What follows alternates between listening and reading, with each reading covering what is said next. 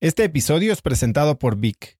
Si me conoces, sabes que soy un consumidor voraz de audiolibros y que he probado todo tipo de aplicaciones para seguir nutriendo mi mente mientras manejo o mientras corro o hago ejercicio, pero sin duda, por mucho, Vic es mi favorita. Con Vic puedes convertirte en una máquina de aprendizaje porque con solo 15 minutos al día puedes leer más de 12 libros al año. En Vic tienen más de 250 mil títulos y puedes escuchar resúmenes de bestsellers en menos de 15 minutos o libros completos, incluido mi libro Haz lo que importa, así como mis Vic originales como Cómo combatir el síndrome del impostor. Vic, por ser escucha de cracks, te regala 7 días de prueba y después contenido ilimitado por solo 167 pesos al mes en un pago anual de 1.999 pesos al suscribirte a Vic. Simplemente ve a cracks.la diagonal Vic. Vic se escribe B alta E E K. Una vez más, es cracks.la diagonal Vic. Este episodio es presentado por Hospital Ángeles Health System. Cada invitado con el que platico en el podcast me abre los ojos a nuevas tecnologías que están impactando de forma positiva la manera en que todos nosotros vivimos. Una de las áreas en las que el avance tecnológico está generando más impacto es en el área de la salud, especialmente con los avances en cirugía robótica que permiten intervenciones con menos sangrado, menos dolor, cicatrices más pequeñas y una recuperación mucho más rápida. Hospital Ángeles Health System tiene el programa de cirugía robótica más robusto en el sector privado en México. Cuenta con 13 robots Da Vinci, el más avanzado y versátil del mundo, y con el mayor número de médicos certificados en cirugía robótica, con la cantidad de horas necesarias para poder operar, ya que tiene el único centro de capacitación de cirugía robótica en todo el país. Este es el futuro de la cirugía. Si quieres conocer más sobre el programa de cirugía robótica de Hospital Ángeles Health System y ver el directorio de doctores, visita cracks.la diagonal ángeles. Una vez más, es cracks.la diagonal ángeles. Consulta a tu médico. Los seres humanos no logramos comprender lo limitados que estamos por nuestras creencias. O sea, somos una computadora con hardware y software y nuestro software determina el resto de nuestra vida. Entonces, a menos que exista una voluntad de elevar tu nivel de conciencia, estás dispuesto a modificar tus creencias.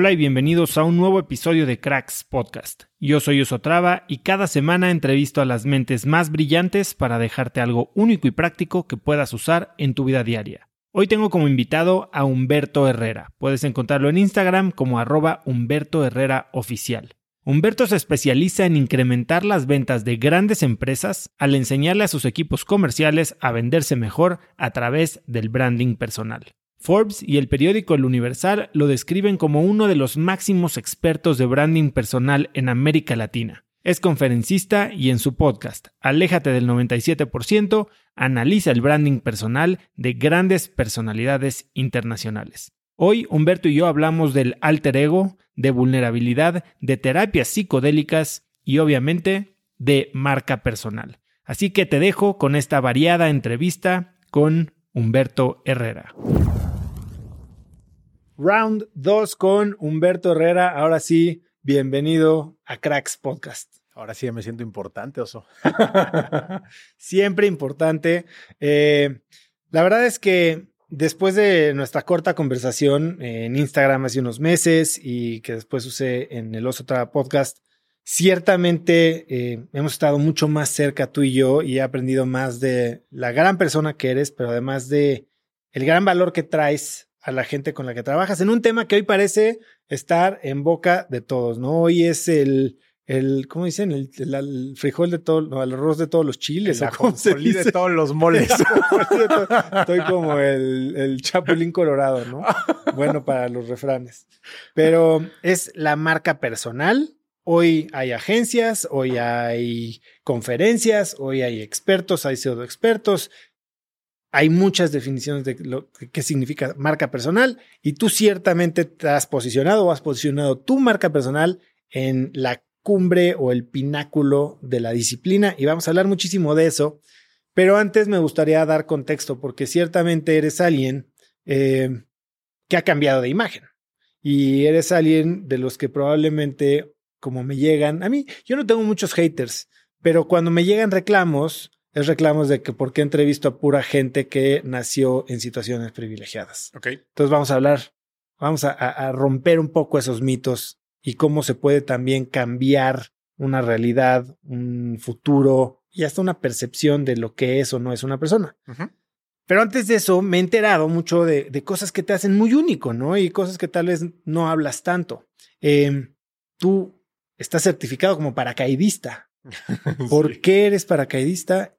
¿Cómo empezaste? ¿Qué te llevó a eso? Em, yo era una persona aterrorizada de la vida en general y, particularmente me daba muchísimo miedo la turbulencia en los aviones, pero mal, güey. Y, eh, er- era una doble frustración. Uno era el miedo de que hubiese un accidente aéreo y segundo era la presión que siempre está presente en los seres humanos de hacer el ridículo, güey. Entonces era la doble frustración de, güey, la estoy pasando muy mal sentado en este avión, pero es, es el, tengo que sonreír y, no puedo estar sudando como loco y no quiero que se den cuenta que yo estoy muy nervioso.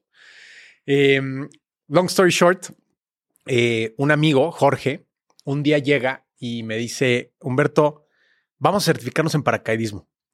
Y se me hizo una idea tan tonta que no sé por qué dije, sí, claro, vamos. Y total, pues, Jorge es de los que te, o sea, que es como, ok, va. Y en ese momento fue y nos registró y la madre. Entonces, total, eh, eh, este tema de hacer el ridículo es un tema que a mí me, me intriga muchísimo y se me hace muy interesante. Eh, y ahí yo estaba cambiando el ridículo. Ya no el ridículo en el avión, ahora el ridículo de qué van a pensar si yo ahora no voy al curso. Entonces, total, fuimos al curso y increíble el curso. Eh, son ocho ¿Cómo saltos. funciona? ¿Es un curso de un día y en un día te certificas como paracaidista? Sí, es un curso, es es súper curioso. Cuando yo lo escribí, cuando yo escuché la descripción, dije, esto fue algo súper bananero que inventaron en México. sí, pero no, hay manera que no hay manera que esto sí, que sea legal, pero no, resulta que no. Es una metodología americana que se llama AFF, Accelerated Freefall. Y long story short, básicamente, o sea, suena muy dramático, pero es aventarte afuera del avión y que tú vueles. E- Esa es, esa es la manera resumida con una capacitación muy breve. Entonces, la capacitación son, lo voy a decir mal, los son paracaidistas se van a volar de mí, pero más o menos son como cuatro horas teóricas en donde es chistoso porque en el momento en que te avientas, desde el primer salto te avientas solo. Y desde el primer salto, o sea, se te olvida todo lo que aprendiste del shock. Entonces, eh, bueno, pero bueno, el caso es que sí te dan la, parte teórica y eh, en resumen, desde el primer salto te aventas solo eh, y, increíble. Eh, te puedes aventar más o menos te, te aventar, o sea, haces la, parte teórica y luego de los ocho saltos ha- harás como seis o cinco un día y los siguientes la siguiente vez, ¿no? Te tiras solo y te tiras con dos instructores que te están viendo los primeros saltos y que cualquier cosa pueden atenderte o... Lo que aprendí es que el paracaidismo es muchísimo más seguro que la motocicleta y que muchísimos otros pasatiempos que la gente cree que son relativamente normales. Eh, el paracaidismo tiene algo de entrada que, es increíble, que es un, es un aparato que se llama el Cypress, que es un... eh, esto da para otra conversación también muy interesante, pero el Cypress lo que tiene es, un, es una carga de dinamita que tiene un altímetro. Y cuando tú pasas de cierta altitud, Libera tu paracaídas. eh, si eh, detecta si está abierto o no el paracaídas, el paracaídas, si no está abierto, lo libera y se abre. Entonces hay muchas historias de, por ejemplo, paracaidistas profesionales que están haciendo formaciones y lo, lo difícil en el aire es entender la proporción del espacio. Entonces es común que choquen, pierden el conocimiento y a cierta al- altitud se abre el paracaídas y se meten un súper golpe cuando caen en tierra, pero sobreviven. Entonces, realmente es mucho menos peligroso de lo que parece, pero, pero es el tema emocional. Y los primeros saltos, yo me subí en el avión y las manos me temblaban, pero así mal, mal, me temblaba la, la boca, este, las piernas me temblaban. Entonces yo me hacía bolita y me apretaba porque decía, qué oso que me vean que estoy temblando, güey.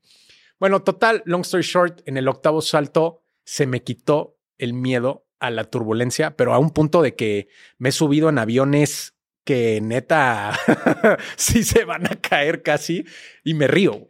Entonces, em, años después que, tomé terapia psiquiátrica con una terapeuta, me, me, acuerdo, hay una conexión con una analogía que dice, Humberto, todos tenemos miedos y el miedo es como una araña que está en la pared. Y básicamente hay dos grandes rutas. Puedes 10 años dedicarte a ver todos los documentales sobre la araña, leer todos los libros, platicar sobre la araña, teorizar sobre la araña, o puedes llegar, acercarte, ponerle en tu cara, asustarte y matarla. ¿no? Entonces, creo que este, este tema eh, que, mis amigos lo veían como un tema deportivo, yo lo veía como un tema terapéutico. Y increíble, increíble, increíble, increíble. ¿Lo seguiste haciendo? Lo seguí haciendo un rato eh, y luego algunos conocidos tuvieron algunos accidentes y sobre todo instructores. Eh, y como que ya, como que, güey, ah, no, un poco innecesario. ¿Para que jalarle los bigotes al tigre? tengo ganas de, regresar y un tema muy interesante de los accidentes de, del paracaidismo es que la gran mayoría, el 99%, 98%, son accidentes de personas, la mayoría profesionales, que tienen miles de saltos, que obvian las medidas de seguridad. Exactamente. Que, que, cruzan la barrera de yo voy a, yo voy a ir más rápido, yo voy a aterrizar más rápido, yo voy a hacer un show, yo voy a hacer un. Ah, tómala. Y antes de que cambiemos otro, antes de que cambiemos otro tema, hay una historia increíble, güey. Hay un, hay un tema que, que ya casi no pasa ahora porque eh, igual que la aviación, el paracaidismo es totalmente protocolo. Protocolo, protocolo, protocolo, es revisar, revisar, revisar, revisar. Y uno de los protocolos hoy en día es el tema de que otra persona antes de subirte al avión tiene que revisar tu paracaídas. ¿Y por qué? Porque hace muchos años, bueno, hace algunos años, llegó a pasar que paracaidistas súper ultra experimentados que llevaban 15 años tirándose, de hecho pasó en un récord Guinness, eh, se tiraban y hacían la formación, rompían el récord, se rompe la formación, todo el mundo empieza a ver su paracaídas y estas personas es como... No trae paracaídas. No trae paracaídas. Entonces ahí hay una analogía, una moraleja muy padre de nothing fails like success. Estás tan acostumbrado a que, no, pues ya esto funciona y funciona bien y soy el mejor, que no checaste que no traes paracaídas y se mueren. Entonces, este, hoy hay los protocolos de eh, tienes que revisar, tienes que voltear a ver, tienes que ver todos los artefactos. Hay, es muy padre, güey. Creo que terapéutica y, en temas de, coaching, que son temas que nos gustan mucho a mí, eh, hay mucho que hacer ahí. Está, está de padre cada vez que nos sentamos tú y yo, Humberto, me cuentas una anécdota de, a ver, yo, yo he tenido muchos trabajos, ¿no? De todo tipo. Y creo que tú me ganas. has, has, tenido los trabajos más random y bueno, ciertamente empezaste a trabajar desde los 13 años. Sí. Cuéntame un poquito tu currículum laboral alternativo, por decirlo así. Y después quiero ahondar en un par de las experiencias que tengo en el radar. Va. Em, yo nací en una familia maravillosa que, siempre mis padres fueron súper amorosos y, vaya, siempre estuvieron ahí para nosotros. Em, pero tuvimos ciertas limitantes económicas cuando yo tenía más o menos 13, 13, 14 años y yo estudiaba en una escuela, eh, el Cumbres, una escuela de legionarios y, y total, es una historia que ya conoces, pero para nuestros queridos amigos de la audiencia, en algún momento llega una secretaria eh, toca la puerta, dice, ¿quién es Humberto Herrera? Yo levanto la mano, Humberto, toma tus cosas y, salte porque tus papás no pueden pagar la escuela. Entonces, eso para mí fue un... Yo estuve muchos años muy enojado con la vida, deprimido, frustrado y, viéndome como una víctima. Y te diría que ese es uno de los momentos en donde empieza esta, esta temporada no, no tan agradable. Em, hoy lo cuento y me río, ¿no? Pero en aquella época sí fue un tema, un tema fuerte. Y yo en esos momentos me obsesiono con la idea de salir adelante. O sea, dije, no sé cómo, en mi familia realmente no habían emprendedores o había muy pocos emprendedores. Eh, no tenía modelos de referencia. Yo era eh, alguien que no leía, entonces no tenía mentores, no me acercaba a grandes mentes, una persona muy limitada en, todos los sentidos. Y total, empiezo a buscar trabajo y empiezo, eh, uno de mis primeros trabajos, empecé a, en, una bodega de ropa y siempre digo en el inframundo, pero en una colonia peligrosísima, digo, para los que viven en México por observatorio. Em, entonces yo era, el, yo era el güerito que trabajaba ahí en la, en la bodega Y es, o sea, tuve ese trabajo, luego fui este pizzero en Pizza Hut, luego fui chofer de carga, luego eh, fui ojalatero y pintor de coches. Eh, trabajé en empresas de construcción, luego trabajé en empresas de tecnología, vendí ropa usada en un mercado ambulante en la Ciudad de México. O sea, todo tipo de trabajos que te puedes imaginar, que, que hoy en retrospectiva me, me da mucha risa porque fueron muy educativos, pero al mismo tiempo hablan de, de qué limitada era mi mente, porque si bien eran trabajos meniales eran trabajos, trabajos muy limitados en su, en su potencial, eh, yo nunca, mi mentalidad y mi nivel de conciencia no me daba para más, ¿no? O sea, yo, yo me acuerdo cuando trabajaba en Pizza Hut y, cocinaba pizzas, este que, pues, en, en, algún momento cuando me ascendieron y dejé de cocinar pizzas y tomaba órdenes telefónicas, un día llegó un señor y, me dio una propina, Y, el gerente se acercó y, y dijo, dijo, güey, llevo 16 años trabajando aquí, nunca he visto que alguien le dé una propina. ¿Qué hiciste, güey? Y yo, no sé, o sea, nada más fui amable con esta persona, ¿no? Pero, pero es poco a poco como que, o sea, me, me daba cuenta al mismo tiempo de que mi mentalidad era súper limitada, súper, súper limitada, pero al mismo tiempo entendía que, entendía que había algo que yo no entendía. Eh, creo que así lo resumiría, ¿no? O sea, los dueños de los negocios y los directores de los negocios tenían algo que yo no tenía, pensaban algo que yo no pensaba, pero yo no lo entendía. Sí sabía que había algo, pero no lo entendía. Y por ejemplo, de estas experiencias trabajando en lugares donde tal vez no, no parecías pertenecer, ¿no? Eh, entiendo que manejaste unas canchas de fútbol ah, Tepito. sí, se me olvidó. ¿Qué, ¿Qué, te llevas de estas experiencias del trabajo en sí? Eh, te doy un ejemplo real. Eh, hace tiempo estaba caminando con, con mi mujer Ana en, Reforma, en la Ciudad de México, y había mucha gente, esto es prepandemia, y había mucha gente. Y de repente em, veo entre la multitud a dos personas, a dos hombres que se están viendo, y yo inmediatamente sabía que eran, que eran ladrones, eh, o en el idioma local, la rata, y, y empiezo a, empiezo a ver que venían varios de ellos, ¿no? Y nos estaban viendo a nosotros, estaban viendo la bolsa de, de Ana. Y en ese momento me detuve y lo señalé a todos y le, no les dije nada, nada más lo señalé y les dije así, levanté la cara así como, ¿qué onda? ¿Qué onda? ¿Qué onda? ¿Qué onda? Y todos se voltearon a ver dijeron, vámonos, y se fueron. Entonces, ese tipo de cosas son las cosas que si yo hubiese sido, hubiese sido el niño fresita del Cumbres que nunca hubiera tenido experiencias extrañas, eh, nunca hubiese sabido qué hacer. ¿no? O sea, yo sé moverme con gente eh, súper educada a un alto nivel, entiéndase tú, eh, y, yo me puedo meter a cualquier barrio ahorita y entiendo perfecto cómo, cuándo, dónde, qué sí y qué no.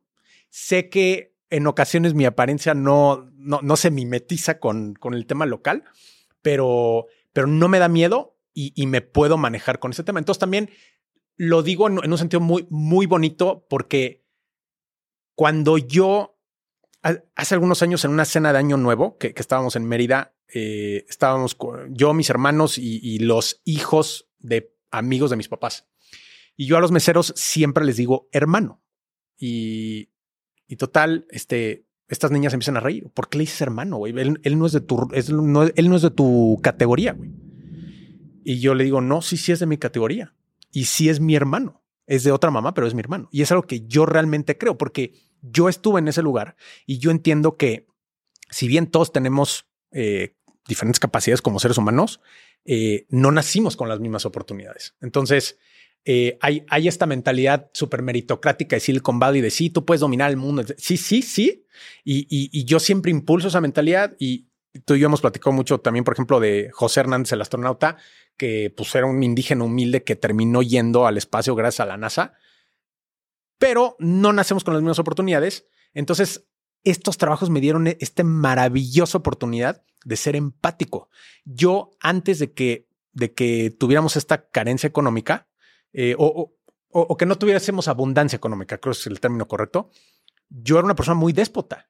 Yo era una persona racista, yo era una persona muy desagradable, güey. O sea, muy, muy, muy. O sea, si yo hoy conociera al Humberto que era en esa época, güey, se pondrían tensas las cosas, ¿no? Entonces, me ayudó a entender eh, las vivencias de estas personas. Yo entiendo eh, pues yo recorría los mismos transportes públicos y yo iba a comer a los mismos lugares y yo viví muchas de las mismas cosas.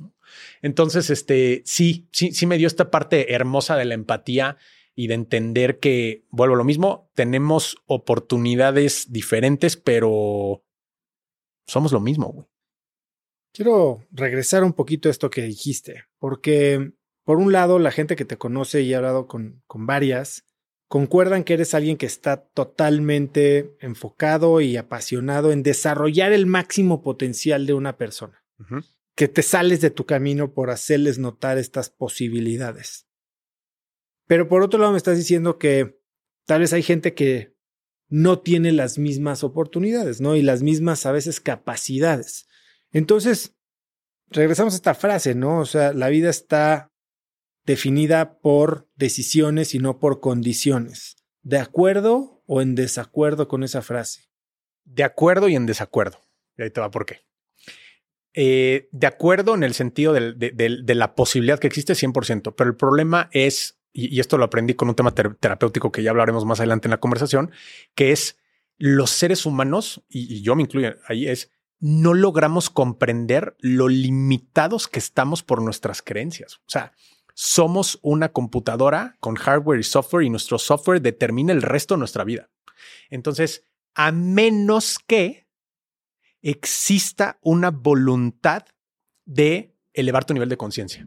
Pero para llegar a ese punto, y es una conversión también muy interesante que tú y yo hemos tenido, a veces tienen que pasar cosas muy fuertes y hay veces que pasan cosas muy fuertes y la gente no quiere dar ese cambio, ese salto, ¿no? Entonces, eh, vuelvo a lo mismo, es de acuerdo en desacuerdo en el sentido de que sí, la posibilidad existe. Oye, puedes este, bajar 10 kilos de peso y, de, grasa y, aumentar 5 de músculo y ver mejor y leer más rápido. Sí, 100%.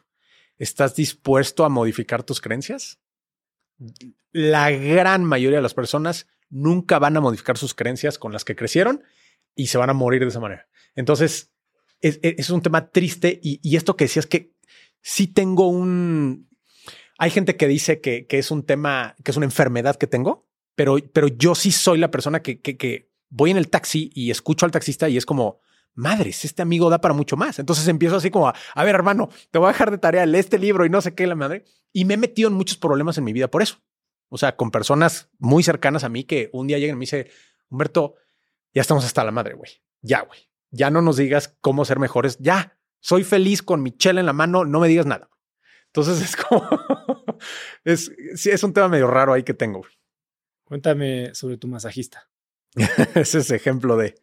Em, el año pasado fui, eh, tuve la increíble y transformadora experiencia de, después de muchísimo pensarlo, leerlo y con muchísimo miedo, em, tomar unas sesiones terapéuticas de, unas sesiones de psicoterapia asistida con psicodélicos, en este caso psilocibina, que son hongos alucinógenos. Eh, es la, experiencia más transformadora que he tenido en mi vida.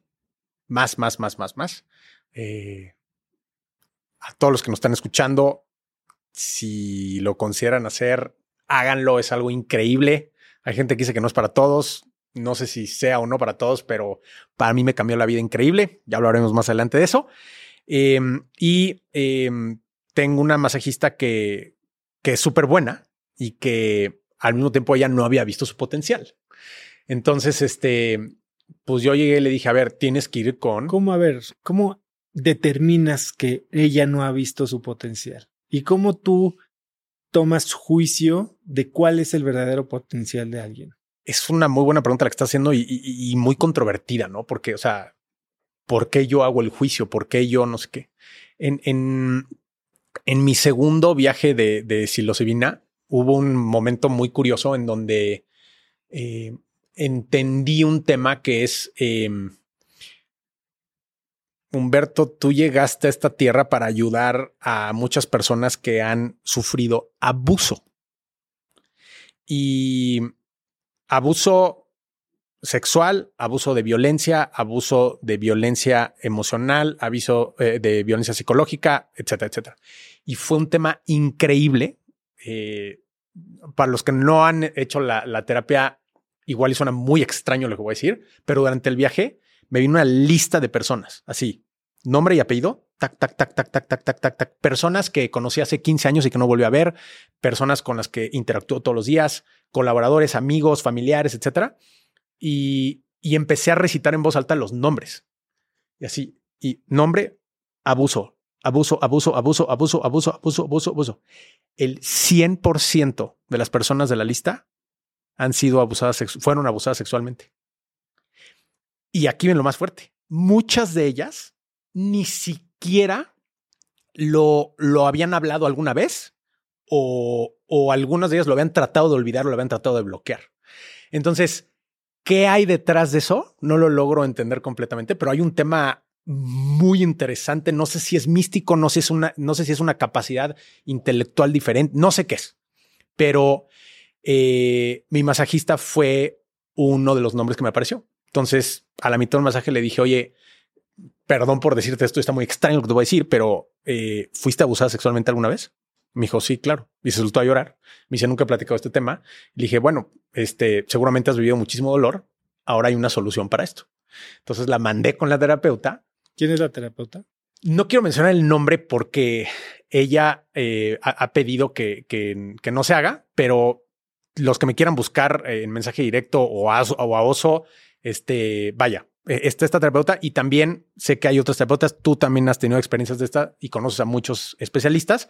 Entonces, este, vaya, no me gustaría crear una percepción de que este es un tema exclusivo, ¿no? Entonces, entre más democrático pueda ser, creo que es algo más, más bonito. Y voy a hacer nada más un paréntesis.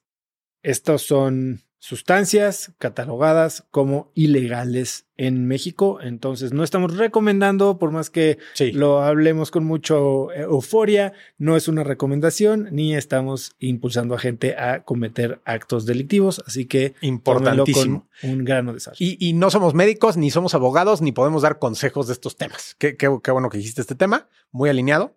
Eh, Eventualmente estoy absoluta, absolutamente seguro que esta va a ser una de las más grandes revoluciones que viviremos en nuestros tiempos. 100%. O sea, estoy convencido. Es en 20 o 30 años van a haber clínicas en la mayor parte de los países desarrollados en donde tú puedas ir a tratar estos temas. Eh, y no es un tema recreativo. Eh, también importante señalar esto. Es un tema puramente terapéutico eh, y está avalado por la ciencia eh, y las investigaciones de las mejores universidades del mundo. No, no de México, no de, o sea, del mundo. Bueno, inclusive sustancias como la psilocibina ya están siendo desclasificadas como ilegales en ciertos estados de Estados Unidos y en otros países y se están creando ya estas instituciones científicas dedicadas a su estudio, ¿no? Sí. Pero bueno, entonces mandas a tu masajista. Sí, y, la masajista, eh, pues resulta que sí había vivido una experiencia de estas y, también en el, proceso terapéutico con la sustancia y la asistencia de, la facilitadora, doctora o como le queramos llamar, o la guía, este, pues cambió su vida, güey. Y, así como esa historia, hay muchísimas historias. O sea, le he mandado decenas y decenas de personas a, y, y, cuando alguien no tiene la capacidad económica, yo le pago la terapia, ¿no? Entonces, y, tal vez es un tema de mi ego, tal vez es un tema enfermo mío, sí, maybe. Oye, pero cuéntame algo, o sea, todo esto que, que dices de liberar el potencial de la gente, ¿lo has tratado de hacer a través de este tipo de terapias? ¿O de qué otra manera has, por ejemplo, al taxista que me estabas diciendo hace un momento, o sea, no, lo mandas a que se meta hongo. Sí, exacto. O sea, ¿qué es lo, o sea, cómo, cómo abordas estas situaciones en las que tal vez como me lo dijiste con tus amigos, estás metiéndote donde nadie te llama, ¿no? Em, terminé encontrando finalmente, después de mucho tiempo, una especialidad o un trade, como dices tú, que, me lo, que lo permite hacer de una manera muy respetuosa, porque también yo sí cruzaba líneas muy fuertes. O sea, imagínate que llega alguien y te dice, güey, fuiste abusado sexualmente, pues es como, primero salúdame o cómo te llamas, güey, ¿no? Em, y qué es el branding personal, que el branding personal es, para mí, es aprender a vendernos mejor. Nadie nos enseña a vendernos oso. Nos enseñan a vender productos y servicios, nos enseñan a ser grandes abogados, ingenieros, administradores, programadores, etcétera. Pero salimos a la calle y estamos con el nivel de desempleo más alto en la historia de los últimos 100 años. Entonces, e, el, el, branding personal, la gente, la gente llega conmigo porque quiere ganar más dinero. La gente sí se lleva un skill que les permite ganar más dinero, pero lo más bonito que se llevan es un mayor autoestima y un un comprender y procesar interiormente que pueden existir más posibilidades.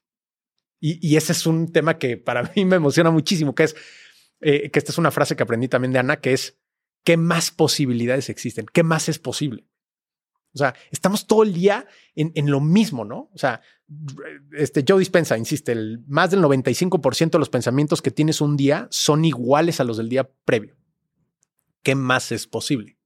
Y si le aumentamos un 3%, ya olvídate de aumentar un 30, un 3% más de, de, procesar posibilidades diferentes, eh, puedes cambiar la vida. Entonces, a mí lo que me emociona el branding personal es cuando llega un niño eh, y, vaya, tenemos unos casos hermosísimos documentados de, niños que, eh, por ejemplo, un, niño de, Puebla que es una familia de albañiles que, ah, bueno, platicaba contigo en, la previa conversación, que toda su familia son albañiles, le insistían que fuese albañil y él dicen, es que yo quiero ser panadero. Dicen, no, güey, tú vas a ser albañil.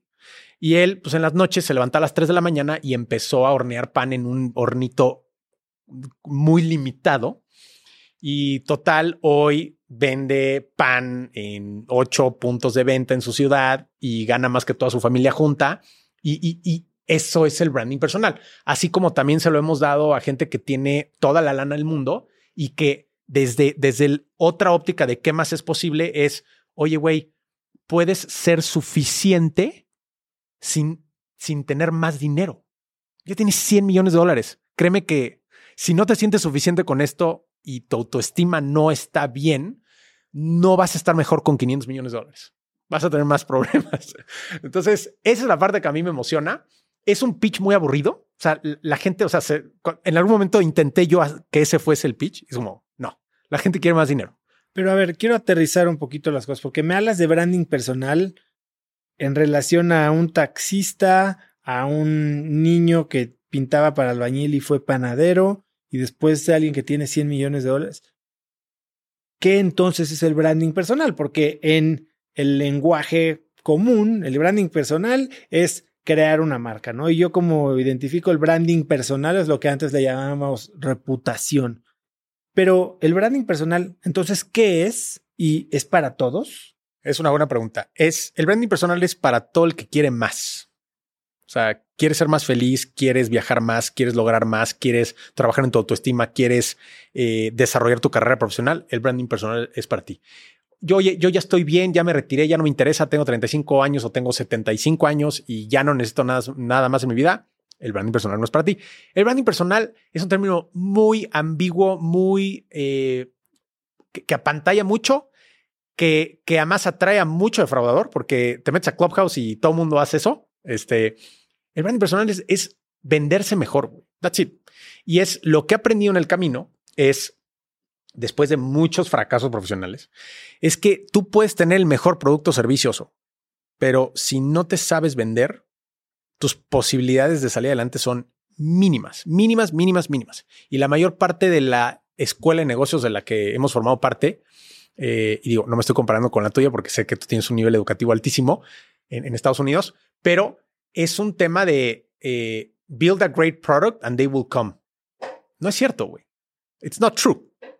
Em, o sea, un gran producto puede generar grandes resultados, sí, pero cuando te aprendes a vender mejor es cuando te vuelves presidente de Estados Unidos, Donald Trump, es cuando creas Tesla, eh, cuando su evaluación es completamente irracional, no tiene ninguna lógica. Eh, es cuando pasan esas cosas. Estaba leyendo un artículo interesantísimo, el que lo pueda leer ahorita, váyase a Fortune, perdón, Forbes, de, mm, de este Sluten, que es el CEO de... Mm, mm, ahorita me acuerdo, que es... Em, está en la portada de la revista Forbes de este mes en Estados Unidos y, la valoración de la empresa está en 121 veces los earnings anuales. Es como, güey, ¿what? No tiene lógica racional. ¿Qué es lo que sí tiene lógica? Es la conexión emocional que crea el CEO cuando él se sabe vender, güey. Entonces es eso. O sea, leyendo el libro de, Donald Miller, eh, How to Build a Story Brand, habla de que un buen producto con mal marketing siempre va a perder contra un más o menos producto con buen marketing. 100% de acuerdo. Y habla del storytelling y, la, y estás hablando justo de la capacidad que tienes de venderte, de comunicar valor. ¿Qué rol juega el storytelling? ¿O es lo mismo que construcción de marca personal? ¿Dónde empatan? ¿Dónde son diferentes? El branding personal es el paraguas, es, el concepto general y existen muchos skills y muchas herramientas. Uno de ellos es el storytelling. Eh, los que no han leído el libro de Building a Story Brand de Donald Miller, en este momento Amazon, cómprenlo o eh, Vic, si es que nuestra querida amiga Pam ya lo tiene ahí. El storytelling es una herramienta poderosísima. Eh, tenemos conocidos que viven del storytelling y que algunos de sus productos realmente no tienen mucho fondo. Es extremadamente poderoso el storytelling, pero es una de las herramientas. O sea, es en si tú le metes más herramientas a tu caja de herramientas, tus posibilidades de, salir adelante eh, o de venderte mejor son desproporcionadamente más altas. Si te vuelves el máster del storytelling, definitivamente tienes una ventaja competitiva monstruosa. Ayer estaba hablando con, con alguien que, por cierto, me gustaría presentarte, que es Dani Ríos, es el el VP de Asuntos Externos, el que lleva la relación con gobierno y entidades de ATT, el puesto que antes tenía eh, la reconocida Mónica Aspe. Y, y, Dani decía un comentario que decía, hay dos tipos de personas, es este, las que saben contar historias y las que no. It's true. Cuando alguien puede contar historias, se mete, encuentra la manera, te cautiva. Y visto desde el punto de vista, diciendo la historia en, negativo, es si no sabes hacer storytelling, estás recorriendo un camino muy difícil, güey, porque es el camino de la racionalidad y los seres humanos somos emocionales, no somos seres racionales. Y hablando de herramientas que te ayudan a construir una marca personal, storytelling es una de ellas. ¿Qué otras existen? La primera y la más fundamental, que suena un cliché absoluto, es, es la pregunta ¿cómo quiero vivir? Y, ese cómo quiero vivir es interesantísimo. Ves las caras de los clientes cuando les preguntas eso y te se quedan así como, ¿what? Eh, y desde la gente que tiene cientos de millones de dólares hasta la persona de, poca capacidad económica, eh, es un ejercicio súper interesante porque tú y yo hemos hablado de este tema, Oso, en donde estamos acostumbrados a, que se nos impongan ciertas expectativas de la sociedad. Es que el, otro día le, le, daba una asesoría a un founder de un startup muy exitosa, güey, que tiene muchas ventas y que no ha, levantado capital. Es un startup inusual. Eh, y, me decía que se sentía súper frustrado porque no ha levantado grandes sumas de capital. Yo le decía, güey, no necesitas grandes sumas de capital. Tienes mucha rentabilidad, tienes muchos clientes, crece lo que estás haciendo. O sea, el sueño de muchas startups es llegar a donde tú estás. Si, si tú te metes al tema de levantar capital, eh, de entrada, ten en mente que tener inversionistas en tu empresa es, muy debatible lo que voy a decir, pero es más o menos como tener jefes. Tú les tienes que responder a estos amigos. Hoy no tienes jefes, tienes un, negocio súper rentable. Ese es el ejercicio, es preguntarte cómo realmente quieres vivir. Yo me hice la pregunta recientemente de cómo quiero vivir y dije, ya no quiero dar sesiones uno a uno, porque no va con, con mi calidad de vida. O sea, se empezó a llenar tanto mi agenda que empecé a, empujarlas a meses posteriores y luego ya no era suficiente meses posteriores, entonces sábados y domingos. Llegó un punto donde dije, güey, ya, no tiene lógica. ¿Cómo quiero vivir? Y es realmente poner una hoja y decir, o sea, de, este ejercicio de cómo quiero vivir han salido unas cosas increíbles. Es, me quiero divorciar. es como, ok, ¿Y, y, qué plan? O sea, una de las más interesantes que he tenido es, me quiero divorciar. Le dije, güey, ¿sabes qué? ¿Qué tan importante es para ti? Me dijo, Llevo 10 años eh, con ganas de hacerlo y, no tengo el valor de hacerlo. Le dije, ¿sabes qué? Vamos a suspender en este momento la sesión y quiero que te vayas a hacer el trámite en este momento. Y era una mujer y se fue a hacer el trámite en ese momento. Y hoy está súper agradecida, me busca cada dos, tres, cuatro meses. Humberto, gracias porque me empujaste en ese momento, no sé qué. Eso también es el branding personal, es definir cómo quiero vivir. Y cómo quiero vivir es con quién quiero vivir, ¿Con quién me quiero relacionar? Oye, yo me quiero relacionar con Oso, quiero construir proyectos conjuntos. Buenísimo. Oye, no quiero estar rodeado de gente negativa. Oye, ya no quiero dar sesiones uno a uno. Oye, quiero tener hijos, no quiero tener hijos. Quiero hacer esto, quiero vivir en México, no quiero vivir en México. Quiero servir a los demás. O hay eh, momentos en donde, ¿sabes qué? No quiero dar conferencias, no quiero hacer storytelling, no quiero hacer libros, solo quiero hacer dinero. ¿Ok? Good. Acabas de tocar un punto que me parece crucial, porque siempre que hablamos de identidad personal, que básicamente sería la construcción de una marca, Sí. suena muy individual. Y tú hablaste de esta persona que se quiso divorciar y de quiero tener hijos o no. Y ciertamente a mí en, en mi identidad, hay gente que me dirá que estoy eh, perdiendo la cabeza o no, pero la pareja es una parte muy importante. Para mí mi familia es muy importante y en mi marca, no hacia afuera, hacia adentro, hacia quién soy yo, valoro mucho el rol de mi pareja. Sí. ¿Cómo, ¿Cómo juega en el mundo en general de la construcción de una marca personal una relación con alguien más? Ya sea un socio, una pareja, un amigo, un jefe. Qué buena pregunta. Nu- nu- nunca me la habían hecho y, y me emociona que, que la hayas hecho, Oso. Em, la respuesta creo que todas, todas nuestras consultorías parten desde la lógica de que no existen verdades absolutas. Entonces, lo que funciona para Oso igual no funciona para Laura y, y- y varía. ¿no? Eh, dicho eso, yo creo que cada quien tiene el, el- el- cada quien tiene la elección de cómo posicionarse o vincularse con, con la pareja, ¿no? Eh, por ejemplo, yo soy una persona muy privada. A mí no me gusta ni, ni taguear en dónde estoy en ese momento, ni, ni con quién estoy, ni no me gusta ese tema, ¿no? Hay gente que todo el día está poniendo a su pareja, a su esposa, a sus hijos, a no sé qué. Es, es un estilo diferente, ¿no? ¿Quién está bien? Pues si te sientes bien con ese estilo, adelante, ¿no? Em, pero sí, me, sí te puedo hablar que es un tema interesantísimo, que son los grandes errores que yo he visto de branding personal, es la gente que se, se sobrevincula con una persona y pues, los seres humanos ocasionalmente nos divorciamos y los porcentajes son muy altos, ¿no? Y, y las separaciones, etcétera. Entonces, por ejemplo, cuando, no sé, cuando la gente me, me pregunta, Humberto, ¿qué opinas de que yo construya mi marca personal en relación con mi esposa? Yo le digo, no te lo recomiendo, porque de entrada, esta parte no la han visto, pero es esa vinculación ya le pone una expectativa y una presión a la otra persona. Entonces, este, ¿qué hace esa persona? ¿A qué se dedica? Este, ¿Está sirviendo a los demás? ¿No está sirviendo a los demás? Y, y si se llegan a divorciar, ¿en dónde queda la identidad? Es un tema, yo en lo personal, a mis clientes siempre les sugiero que su marca personal no la construyan en relación a su pareja. Eh, y, en realidad que no la construyan en relación a nada, que no la construyan en relación a su negocio, a su pareja o a otra persona, que no vamos a mencionar nombres, pero en el, mundo de, los contenidos en Internet se da mucho este tema, ¿no? Ah, es que esta mujer es la no sé quién de no sé quién. Toda tu credibilidad la pierdes en ese momento. Eh, es un tema controvertido, pero no sé. He, he- he visto de estos errores que, que no es lo más adecuado.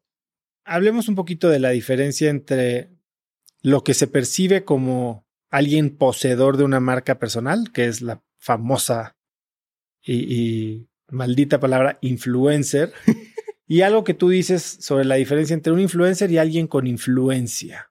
¿Qué es lo que construye una marca personal? ¿Cómo se distinguen estas dos identidades? ¿Y para qué sirve cada una? Llevo seis meses reflexionando esta pregunta que me estás haciendo y, te puedo decir que no he llegado a una conclusión así que yo me sienta así de que esto está listo para ponerse en un libro, pero en mi mente yo categorizo en dos el tema de las marcas personales.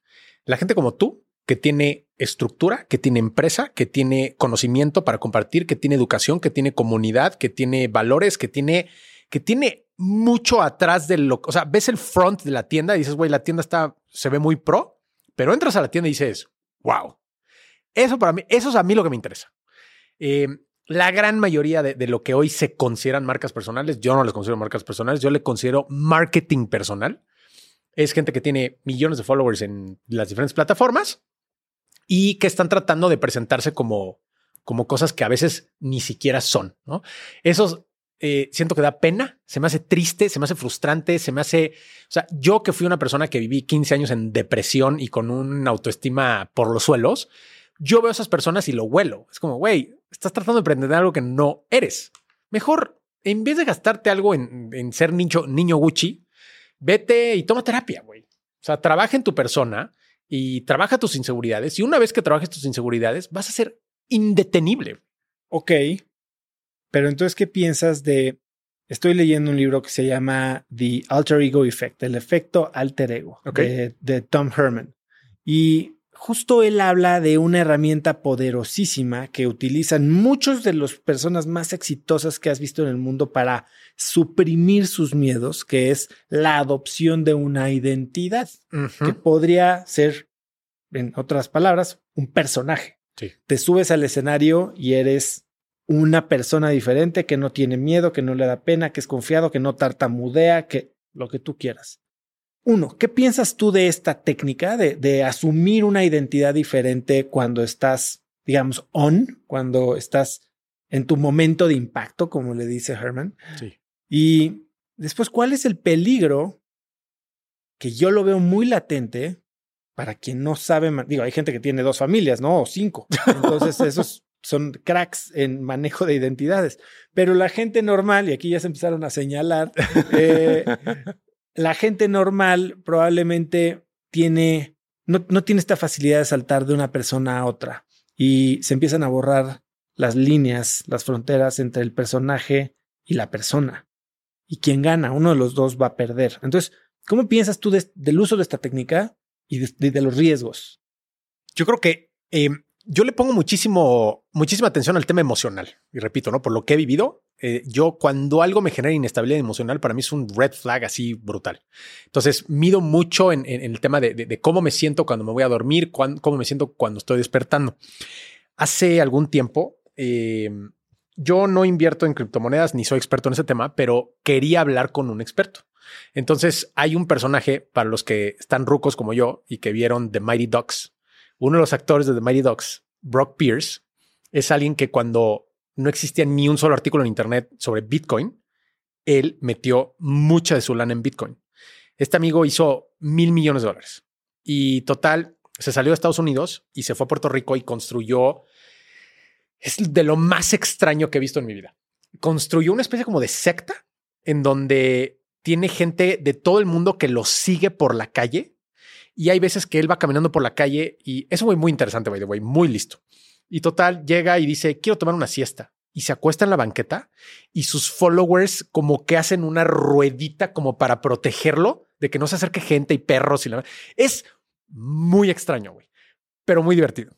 Y este amigo compró muchos palacios antiguos en el centro histórico de Puerto Rico, en San Juan, y los ha remodelado y etcétera. Y es, es extrañísimo, güey. Y total, eh, lo estuve persiguiendo cinco días para entrevistarlo. güey. En el último día dije, güey, ya no hubo forma, güey, ya no se pudo. Y total, eh, un amigo que estaba en Puerto Rico me dice, güey, vámonos a un antro. Yo, güey, no, güey, no, no estoy ni animado para el antro. Vámonos al antro, no sé qué. Llegamos al antro y de repente en el antro, en el momento en que me tomo mi primer drink y dije, güey, ya me voy a relajar, en ese momento se aparece ahí Brock Pierce. Y, y yo así como, madres, güey. Me acerco y le digo, Brock, te quiero entrevistar. Y me dice, además, la música es súper fuerte, ¿no? Entonces me dice, saca tu equipo de grabación. Y yo traía cargando mi equipo de grabación. Saqué los micrófonos, eh, le pasé el suyo, empezamos a tener la conversación y es una conversación de 30 minutos. El oro son los últimos dos minutos. Le dije, Brock, ¿qué es lo más importante que has aprendido? Se me quedó viendo y me puso una mirada así como profunda, profunda, profunda, profunda. Se me acercó y se me quedó viendo así en la cara como a, como a 10 centímetros de la cara y me dice, lo que he aprendido es que lo más poderoso que puedes hacer en tu vida es integrarte y dejar de tener diferentes personalidades con tu familia, con tu trabajo, con tus amigos, con la gente que conoce en la calle y es ser una sola personalidad, la esencia que realmente eres y que tú crees esa persona. Y literal se me queda viendo, se quita los micrófonos, se va y desapareció, güey. Mic drop. Sí, güey, mic drop total, güey. Yo me quedé así como ¡oh! increíble, güey. Y, y desde ahí se me, se me grabó muchísimo ese tema. Entonces, mi respuesta a tu pregunta, y me extendí muchísimo, pero es la herramienta de crear ese alter ego se me hace súper efectiva. Sí, sí, sí. Yo creo que sí puedes convencer a las personas y puedes crear cosas increíbles. Eh, no sé cómo te vayas a sentir cuando te vas a dormir. ¿Te vas a sentir suficiente? ¿Te vas a sentir que, que, que tú solo estás bien o que necesitas el coche, el reloj, la bolsa, los zapatos, lo botán, el no sé qué, el no sé. yo no me sentiría suficiente. Pero tal vez lo estás viendo de un lado en el que estás tratando de engañar a alguien. Y justo lo que dice eh, el autor en este libro es, cuando te vas a parar a dar un show, que al final del día un show no tiene que ser artístico, ¿no? Sino es tú en tu momento en el que vas a entregarle el valor que tú entregas al mundo. En tu caso es una conferencia a 7 mil vendedores de Natura. Puedes llegar en calzones de, de la cintura para abajo o en pijama, pero arriba es como dice, ¿no? Business in the front, party in the back. Tú al final del día estás adoptando esa imagen que va a entregar el valor que quieres entregar, ¿no? Sí. Eh, y tal vez a ti ponerte tu, tu power tie, o como Donald Trump se ponía su corbata roja, o tu saco de la suerte, o los calcetines apestosos del día que ganaste la final en primaria, para, ya sabes, te, te da ese, esa personalidad que sí lo puede, que, que vence tus miedos yo algo que no, no mucha gente sabe es que yo tenía un alter ego. Yo, yo también era medio penoso. Yo también era medio eh, inhibido. Este. Y, y, yo en la fiesta me transformaba. en primaria, en, en, primaria, en secundaria y en prepa, y me transformaba. Y de repente, pues era con ayuda de varios drinks. Sí. Y me volvía una persona diferente. Ok. Y esta persona tenía un nombre. Y ese nombre era Emilio. Y entonces la gente ya sabía cuándo era Oso y cuándo era Emilio. Okay, Y yo no me, no sé quién le puso ese nombre, no sé si un día se lo puse o alguien se. Pero sacaba, si ciertamente no estoy eh, empujando el, el esconderte detrás del alcohol o alguna otra sustancia, pero se, sacaba unas partes de mí que me gustaban que me hacían sentirme más exitoso, más, poderoso, más apreciado, más querido, más divertido, más lo que tú quieras, más ameno. Pues así le puse a mi hijo. Wow, qué interesante. Güey, esto da para un libro. wow. Y, y, Emilio, pues se llama así. y, y, no le puse como su papá, como Osvaldo. Sí. Le puse como el otro lado que yo creía que eran cosas buenas de su papá. Está increíble. Está increíble. A ver, me, me, gusta lo que estás diciendo y sí, eh, e, esto da para una conversación muy controvertida y muy interesante, pero sí, o sea, si, si estas herramientas pueden ayudarte a sacar, si, este personaje puede ayudar a abrirte puertas de a tu familia, etcétera, pues creo que está muy interesante. Ahora, vuelvo a lo mismo. Tú te vas a dormir tranquilo si la respuesta es sí, güey, métele duro ese personaje. Si, si tienes dudas, o sea, te doy un ejemplo ilustrativo. de, esta psicoterapia que hice eh, con, las sustancias, uno de los de las de los muchísimos cambios que hice en mi vida es yo utilizaba relojes muy caros, pero muy, muy, muy, muy caros. Y en la primera sesión, inmediatamente fue así de Humberto, estás utilizando los relojes porque no te crees suficiente y tú quieres demostrar a los demás que sí eres suficiente. Mm, se acabaron los relojes. Ya los vendí, ya desaparecieron, ya no me interesan y ya no siento nada. O sea, cuando veo a alguien que trae un super reloj, digo, ay, güey, traes un Patek, qué padre. O sea, qué bonito que puedas tener eso. Pero no siento nada, güey. Antes era un tema de, wow, trae un Richard Mille, no sé qué. Ahora cero. Eh, entonces, si como, o sea, si puedes utilizar esas herramientas mientras tú no te sientas menos, o sea, si puedes ser Emilio sin que Oso se sienta menos, suena maravilloso. Justo hace, qué, chistoso lo que mencionas sobre los relojes. Hablaba con alguien hace poco y me decía, estoy cayendo en comportamientos em, medio dañinos, medio nocivos, sobre todo en relación a mujeres, eh, que, que sé que no me van a traer cosas buenas y me están, estoy cayendo en esos patrones otra vez. Le dije, creo que estás yo, yo veo que estás medio cojeando en cierto lado, tal vez el área profesional que tanto te preocupa te estás sintiendo medio estancado y medio que no progresas y, y te estás sintiendo medio inseguro en ese lado.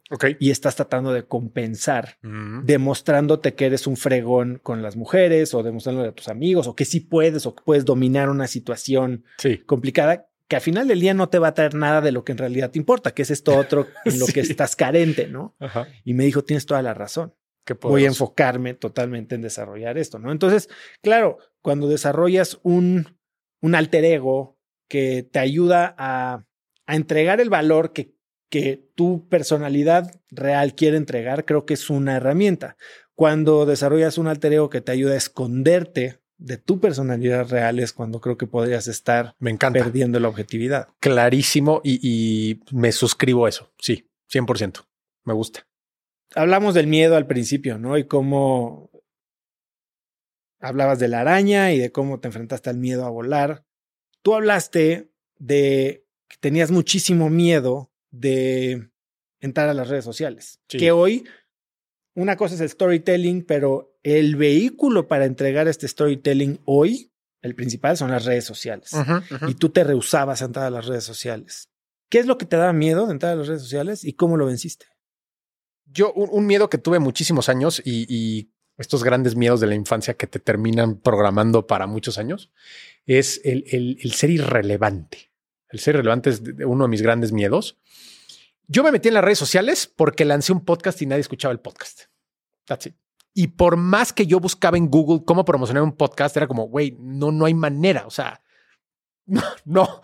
Este, que, que, además me sigue sorprendiendo. O sea, ya hoy debería de existir una plataforma de, de paid ads para que puedas promocionar a los, a los podcasts. Pero bueno, yo me metí en las redes para promocionar el podcast. Entonces mi lógica era cómo hago unas redes de un podcast en donde yo no salgo, porque más en el podcast, o sea, si escuchas mis primeros episodios, en ningún momento yo me presento como Humberto Herrera. O sea, Emilio, yo era el H. Y el H era este güey en Tron, que no le daba miedo hablar, que no le daba miedo salir, que no le daba miedo no sé qué. Es, es, y, no me había dado cuenta, ¿eh? Es, es- era un alter ego. Y el, el tema de- de- del H, pues me meto a las redes, o sea, nadie escuchaba el podcast, me meto a las redes para promocionar el podcast, nadie me escuchaba en redes, nadie me hacía caso, porque más eh, es que es muy estúpido cuando lo pienso y me da risa, pero te metes a mis redes, a, mi- a mis primeros posts y son, o sea, hay una foto de un vino, hay una foto de una estatua, hay una foto, nada, es irrelevante, no hay valor, no hay, no estoy compartiendo nada interesante. Entonces, eh, eventualmente empiezo a entender que si no salgo yo, pues nadie va a escuchar el podcast, ¿no?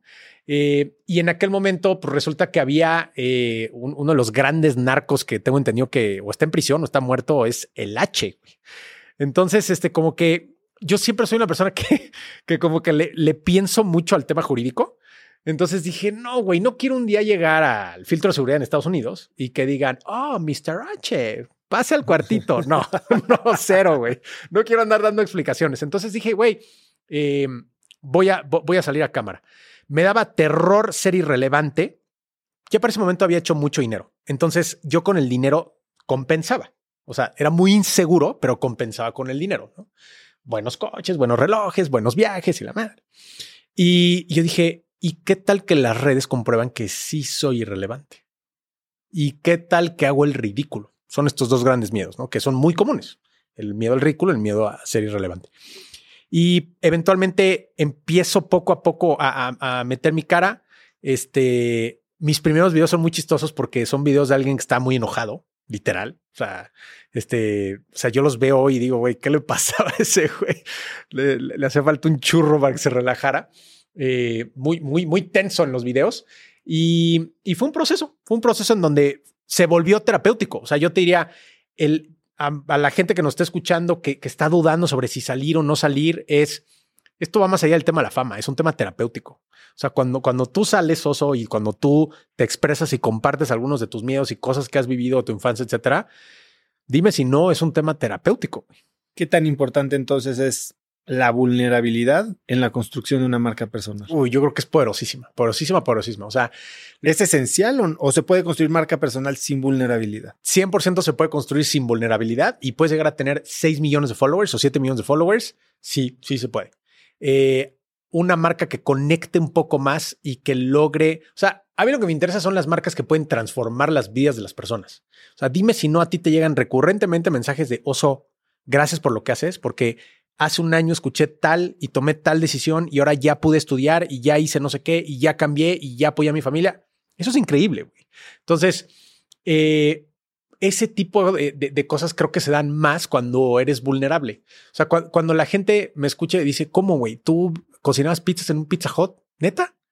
Y, y no te da miedo decirlo. Yo, pues sí, la verdad es cuando, cuando, cuando salí a decirlo, pues sí, sí me da pena, güey. Pero hoy en día me da risa, güey. Eh, y, y- lo disfruto mucho. Entonces, eh, yo, yo creo que la vulnerabilidad es un superpoder incluso, un superpoder. O sea, hay, hay un producto de contenido que, que, me ha faltado hacer más, que son mis fracasos, güey. Porque eso conecta cañón, cañón, cañón, cañón. Y, y de esa conexión puedes construir muchísimo. ¿Cuál es el, el fracaso del que más has aprendido? Dijo, es que hay tantos, pero yo creo que el, del, el, más grande fracaso, de las más grandes equivocaciones que he tenido es no haber tomado terapia antes. Yo más o menos a los 13 años empecé a desarrollar una depresión fuerte, importante, y no fue hasta hace seis años que empecé a tomar terapia y empecé a cambiar y empecé a ser una mejor persona con la gente que me rodeaba y dejé de verme como una víctima y, y empecé a buscar cómo ayudar a los demás, etcétera. Yo creo que me tardé mucho. O sea, hay una parte que me tranquiliza en el sentido de que todo viene a su tiempo y sí, o sea, sí me tranquiliza esa mentalidad o esa, esa, idea, esa idea. Pero si pudiese, o sea, cuando hice mi, mi, segunda sesión de psicoterapia asistida con, con psicodélicos, eh, cuando estaba terminando la segunda sesión, le dije, le dije a la doctora, le dije, oye, doctora, o sea, la única pregunta que tengo es, ¿por qué no hice esto hace 10 años, güey? Le hubiera ahorrado tanto dolor a tantas personas. Me hubiera ahorrado tanto dolor a mí mismo, tanta eh, autocrítica, cuestionamientos, este, compensación con objetos, con dinero, con, o sea, sí creo que perdí muchísimo tiempo por no haber ido a terapia de manera innecesaria. Creo que ese, ese es uno de mis grandes, grandes, grandes fracasos. Hablabas hace poco que tus primeros posts no agregaban valor. Uh -huh. Y hace un momento tocaste como que el, el y, y, entiendo que tienes un modelo de pirámide en términos de cómo construir una marca personal. Sí. La base es cómo quieres vivir. Uh -huh. El siguiente es entender qué valor quieres entregar. Sí. Cuéntame un poco del proceso para definir este, este valor o cómo, cómo llegas a ese punto, porque creo que es algo en lo que yo estoy batallando. Okay. Eh, me da miedo definirme. Y tú me has recalcado una y otra vez que ese es mi error más grande y mi área de oportunidad más grande de la misma manera. Pregunta interesante. Eh, la gente no se quiere definir por, es un tema de ego. Es un tema en donde dices, ¿cómo? Pero si yo me voy a poner una etiqueta, pues me estoy limitando cañón. Es una frase válida, pero el tema es aprendiendo también de la psicoterapia con psicodélicos y paréntesis, este, ahora sí que tienen cinco minutos para hablar de Jesucristo. Si les interesa más este tema, eh, seguro ya han escuchado este libro, pero si no lo han leído, lean How to Change Your Mind de Michael Pollan, Cómo cambiar tu mente de Michael Pollan. Es una joya el libro, te explica todo cómo funciona este nuevo mundo eh, para el que le interese. Regresando al tema, es, eh, es el ego el que no te permite, porque lo, lo que yo aprendí y, de errores míos, ¿eh? y, también de mis clientes es lo más ineficiente que existe, o sea, te lo digo en positivo y te lo digo en, negativo. En positivo es, no hay nada más valioso que ser el rey de un nicho. No hay nada más valioso que ser la reina de un nicho. Eh, y en eso es en positivo. Y en negativo es, no hay camino más ineficiente para construir tu carrera profesional que cuando estás compitiendo head to head contra alguien. Y si estás compitiendo contra 18 o 180 u 800 personas, güey, es un camino muy, muy, muy ineficiente. ¿En dónde se traban? Y es, muy interesante, es lo que más trabajo les cuesta a, a nuestros clientes, los que toman nuestros cursos, es lo que acabas de decir, es cómo yo me voy a posicionar en algo si yo soy súper exitoso en lo que ya estoy haciendo. Es como, sí, el problema es este. El problema es que el, el, shift, el hockey stick, el momento en donde cambia, el punto de inflexión en donde realmente hay una oportunidad transformadora que la gente te voltea a ver de, de, de manera así fuertemente, es cuando te logras posicionar como el rey de un nicho diferenciado y de valor. ¿Qué quiere decir esto? Es, no es posicionarse como el rey de los focos incandescentes de no sé qué, que, también es válido ese tema. Eh, pero si tú logras, eh, por ejemplo, eh, ayer daba una asesoría para la que es una de las máximas wedding planners en, en México, una mujer además brillante. Y, y, y en, esta, en este trabajo de definir este posicionamiento, quedó claro algo muy interesante, que es, no existe nadie posicionado como el líder en la educación de producción de eventos y producción de bodas y planeación de bodas. Ese nicho vale más que ser un competidor más en la industria de la planeación de bodas y de eventos. Si tú te vuelves la reina de ese nicho, ¿qué es lo que pasa? Los medios te voltean a ver, la gente te quiere entrevistar, te abren las oportunidades para colaborar, etcétera, etcétera, etcétera. Entonces, repito, el, el reto es el ego. El ego es el que no te dejas. El ego es el que te dice, no, güey, ¿cómo tú te vas a rebajar? Si ya estás trabajando con ta, ta, ta y con no sé quién y con el multimillonario de no sé qué y conoces a no sé quién, ¿cómo tú te vas a especializar en un nicho? No tienes que dejar de hacer lo demás, pero en el cómo te vendes, el posicionarte en un nicho especializado es poderosísimo. Y también hay que entender que no existe nada escrito en el sentido de que si mañana no te gusta ese posicionamiento, lo cambias, güey. No pasa nada, güey. Pero el posicionamiento bien hecho es un súper, súper, súper poder. O sea, las transform... La parte más frustrante de mi negocio es que no puedo documentar los casos por los convenios de confidencialidad porque la gente se abre muchísimo, o sea, sí se convierte en una especie de tema terapéutico en la conversación. Eh, y, no, y no te comparten estos, o sea, no quieren que salga en, los contenidos online estos temas. Pero si tú logras posicionarte como el rey de un nicho, las oportunidades explotan de manera increíble. Y hay tres grandes elementos de un posicionamiento estratégico bien hecho. El primero tiene que ser breve. O sea, cuando la gente llega y dice, no, es que mira, yo soy el, no sé qué y, me certifiqué no sé dónde y tengo la licencia no sé qué y la es güey, ya no te entendí nada. Es una sola frase breve. Dos, le dices a tu cliente claramente en tu posicionamiento qué problema le resuelves. Y tres, eres altamente diferenciado. Entonces, si tú logras establecer un posicionamiento que cumpla estos tres, y los repito para nuestras queridas amigas y amigos que nos están escuchando, una frase que sea breve, que la frase le diga a los demás qué van a ganar, y el tercero que sea altamente diferenciado, las posibilidades son infinitas, infinitas, infinitas. Y aquí ven la parte que es contraintuitiva. Estando posicionado en ese nicho, puedes construir muchas otras más cosas. Es decir, en una analogía, tú eres un, tú eres un tiburón, oso. Y, he tenido el privilegio de conocerte mejor en las últimas semanas y meses y sé que eres un güey exitoso, sé que tienes fondo, sé que tienes credibilidad, sé que tienes que la gente te voltea a ver y dice, esto es una persona seria. Entonces tú eres un tiburón, eres un tiburón que estás nadando en un tanque donde hay otros tiburones, hay otros 18 tiburones. Entonces, ¿cuál es el problema? Cuando tú te tratas de posicionar en, en competencia con estos tiburones, eh, se genera un tema muy ineficiente, güey, en donde generas fricciones innecesarias. Yo te diría, una de las cosas más padres que pasan cuando te posicionas en algo diferenciado es que migras de ver a las personas como tus competidores a verlos como tus colaboradores. Y ya lo he dicho públicamente antes, pero para mí es un honor decirlo en tu podcast, es yo te veía como un competidor. Y hace un año y medio, yo veía tu podcast y decía, güey, este güey me está ganando tiene más audiencia, tiene muy buenos invitados, entrevistas súper bien, se prepara cañón, su identidad gráfica está poca madre, tiene credibilidad, su networking es triple A. O sea, y yo me empecé a frustrar. Dije, güey, esto no me gusta, no sé qué. Eventualmente leí Expert Secrets de Russell Brunson y hay una frase que para mí me, me quedó traumado, que dice, el momento en, en el que logras convertir a tus competidores en tus colaboradores es cuando alcanzas un nivel de mastery.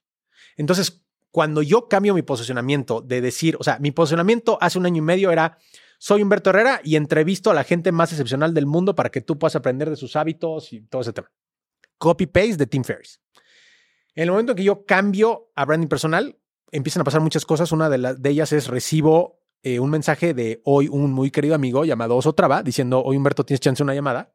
Y de ahí han salido muchas cosas. Y, te diría que cuando colgué esa llamada, digo, esto no te lo había platicado, pero para, me sentí increíble. Me sentí increíble en el sentido de, güey, qué gran oportunidad me está dando la vida de que alguien que yo veía como competidor, hoy no solamente lo veo como un colaborador, sino que hay que, vamos a buscar él y yo cómo nos podemos ayudar, güey. Y eso es increíble, increíble, increíble, increíble. Yo le preguntaba ayer a, esta wedding planner, o sea, dime los seis o siete wedding planners más importantes de, de México. Uno, dos, tres, cuatro, cinco, seis, siete. Son tus rivales. Me dice, sí, son mis rivales, pero yo soy mejor que ellos. Ok, ok, ya lo sé, pero la gente no lo sabe. Em, ¿Cuál es el escenario en donde ellos se vuelven en tus colaboradores y no tus competidores? Y me puso una cara así como, no, güey, eso no se puede. Le dije, no, sí se puede. O sea, 100% viable. Entonces, em, regresando al tema del posicionamiento, es Ahora, tampoco hay que presionarse. Yo tardé seis meses en hacer mi posicionamiento.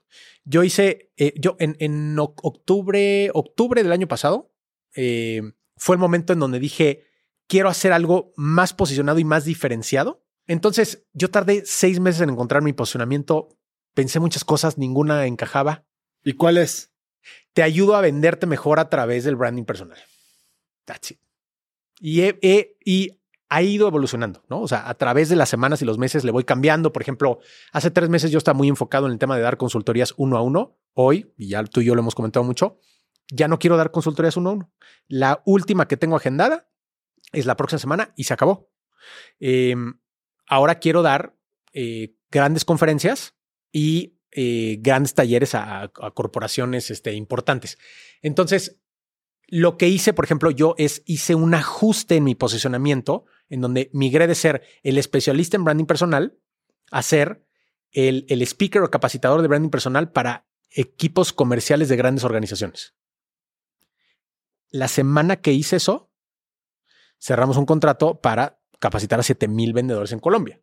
Y esa semana también nos buscaron las aseguradoras y nos buscaron y se cerraron varios contratos. Es el mismo tiempo que tardo en capacitar una persona, ahora capacité 7 mil. Entonces, hay, puedo servir mejor a los demás de esta manera. Entonces, el posicionamiento estratégico es, es dúctil, puede ir cambiando a través del tiempo. No es un tatuaje que es, oh, y ahora cómo me lo quito o el láser. Y, no, no, no, no. Lo puedes ir cambiando porque la gente, a, los clientes les da miedo. Es que, ¿qué pasa si pongo esto? Nada, güey.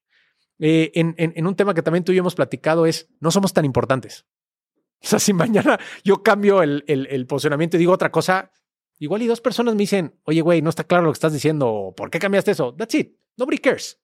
Entonces, este, sí, sí hay un ejercicio padrísimo, muy empoderador, pero sí, sí te diría que es el ego el, el que, el, que te, el que te bloquea, güey. O sea, te dice, no, güey, yo no me voy a salir del tanque grandote donde estoy nadando con estos tiburones que tienen mil millones de dólares. ¿Cómo voy a meter yo un tanque chiquito donde yo voy a ser el tiburón y los demás son guachinangos más chiquitos o atunes? Entonces, cabeza de ratón o cola de león. Los dos. ¿Por qué los dos? Porque cuando tú te posicionas súper fuerte en el tanque chico, siempre hay una manera de regresar al tanque grande. Yo hoy, en este momento, estoy sentado hablando con el crack de cracks. Pero ¿por qué pasó esto? Porque tuviste en mí una potencial colaboración, algo que podíamos sumar tú y yo. Que, que tienes toda la razón. A ver, agradezco muchísimo las flores que me has echado, Humberto. Este, la admiración es mutua. Y sí, yo veía tu podcast y decía, hay muchas similitudes. Al final del día, a ver, y quien me diga, es que crack se parece mucho al podcast de Tim Ferris. Pues claro que me inspiré en el podcast de Tim Ferris hace dos años. Sí. Cuando es el podcast más escuchado del mundo. Bueno, lo era y lo hiciste tú y lo han hecho varios. Sí. Que, que cada podcast va agarrando su personalidad y hay cosas que ya tiene cracks que Tim Ferris no tiene, como entrevistas en español. Eh, y que ahí no te va a poder competir. A menos que creo que cuando se toma tequilas parece que sí, sí dice que habla español. Eh, a lo que voy es, yo veía un, gran overlap, ¿no? Y, yo también veía que estabas haciendo cosas muy bien hechas tú. Gracias. Pero cuando cambiaste tu approach, o cuando, cuando cambiaste esta identidad, y a mí me quedó muy claro el enfoque que le habías dado, abrió una puerta increíble y dije, oye, no solo ya no veo overlap, ya veo complementariedad total, ¿no? Y fue cuando levanté el teléfono para buscarte.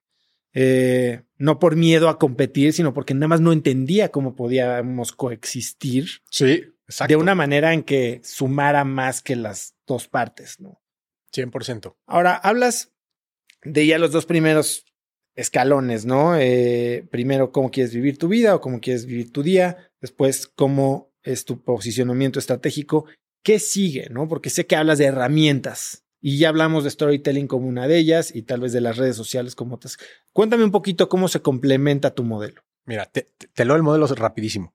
El, primer elemento, tal como tú dijiste, cómo quiero vivir, es decir, el estilo de vida que quieres tener. El segundo es el posicionamiento estratégico, que es, que es, el posicionamiento estratégico se divide en dos. Es esta frase en donde tú buscas posicionarte y es la definición del nicho en donde quieres posicionarte, que eso también es, un, es una maravilla, es un arte súper poderoso. Em, que es encontrar este tanque en donde nadie está nadando y tú puedes encontrar. Güey, te, doy un ejemplo. Un tío abuelo mío le encantaba la pesca y En la familia eh, lo veían como un bueno para nada y no le hacían caso. Era medio junior. Y total, en un torneo de pesca en Estados Unidos, eh, conoce a un empresario que le dice, oye, este, estoy desarrollando una gran innovación que va a venir a cambiar el mundo, las bebidas. No, pues, ¿qué desarrollaste? No, pues desarrollé esto, mira, velo. Una cosa que nadie nunca había visto, que era una lámina ultradelgada de aluminio. Y es como, ¿y esta madre qué, güey? Ah, pues es que mira, con esto se crean latas. Latas de aluminio. Long story short, el tío, abuelo, firmó la representación exclusiva del que tenía la patente en aquel momento de las latas de aluminio. Todas las empresas de bebidas en México le compraban al tío. El tío fue multimillonario y tenía un teléfono fijo que literal solo contestaba un día a la semana, güey. No tenía empleados, no tenía nada. Él solamente era un intermediario comisionista, pero había firmado su contrato, güey. Entonces, un día a la semana le, marcaban las cerveceras, las refresqueras, las no sé qué. Oye, Nacho, te queremos comprar no sé qué, la madre, no sé qué. Y, güey, para mí fue una, historia increíble que durante muchos años me intrigó, pero yo no le entendía. Yo, es como, suena increíble, pero, pero ¿por qué logró hacer eso? Porque se diferenció y porque se posicionó en otra cosa, güey. Entonces, va de nuevo. ¿Cómo quieres vivir? La base de la pirámide. Segundo, tu posicionamiento estratégico. El tercero, definir quién realmente es, quién realmente es tu cliente. Cuarto, el social proof. Quinto, las herramientas de branding personal, ya la ejecución como tal, entiéndase redes, libros, etcétera. Y sexto es cómo mides tu marca personal, que también es un tema que hemos hablado muchísimo tú y yo. Eh, y, y, podemos, si te late, podemos hablar súper breve de cada uno de ellos, ¿no? Entonces, definir quién es tu cliente.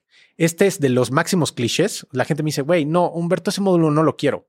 Y güey, te lo aseguro, el 70% o más de las consultorías, el cliente no sabe, no sabe quién es su cliente.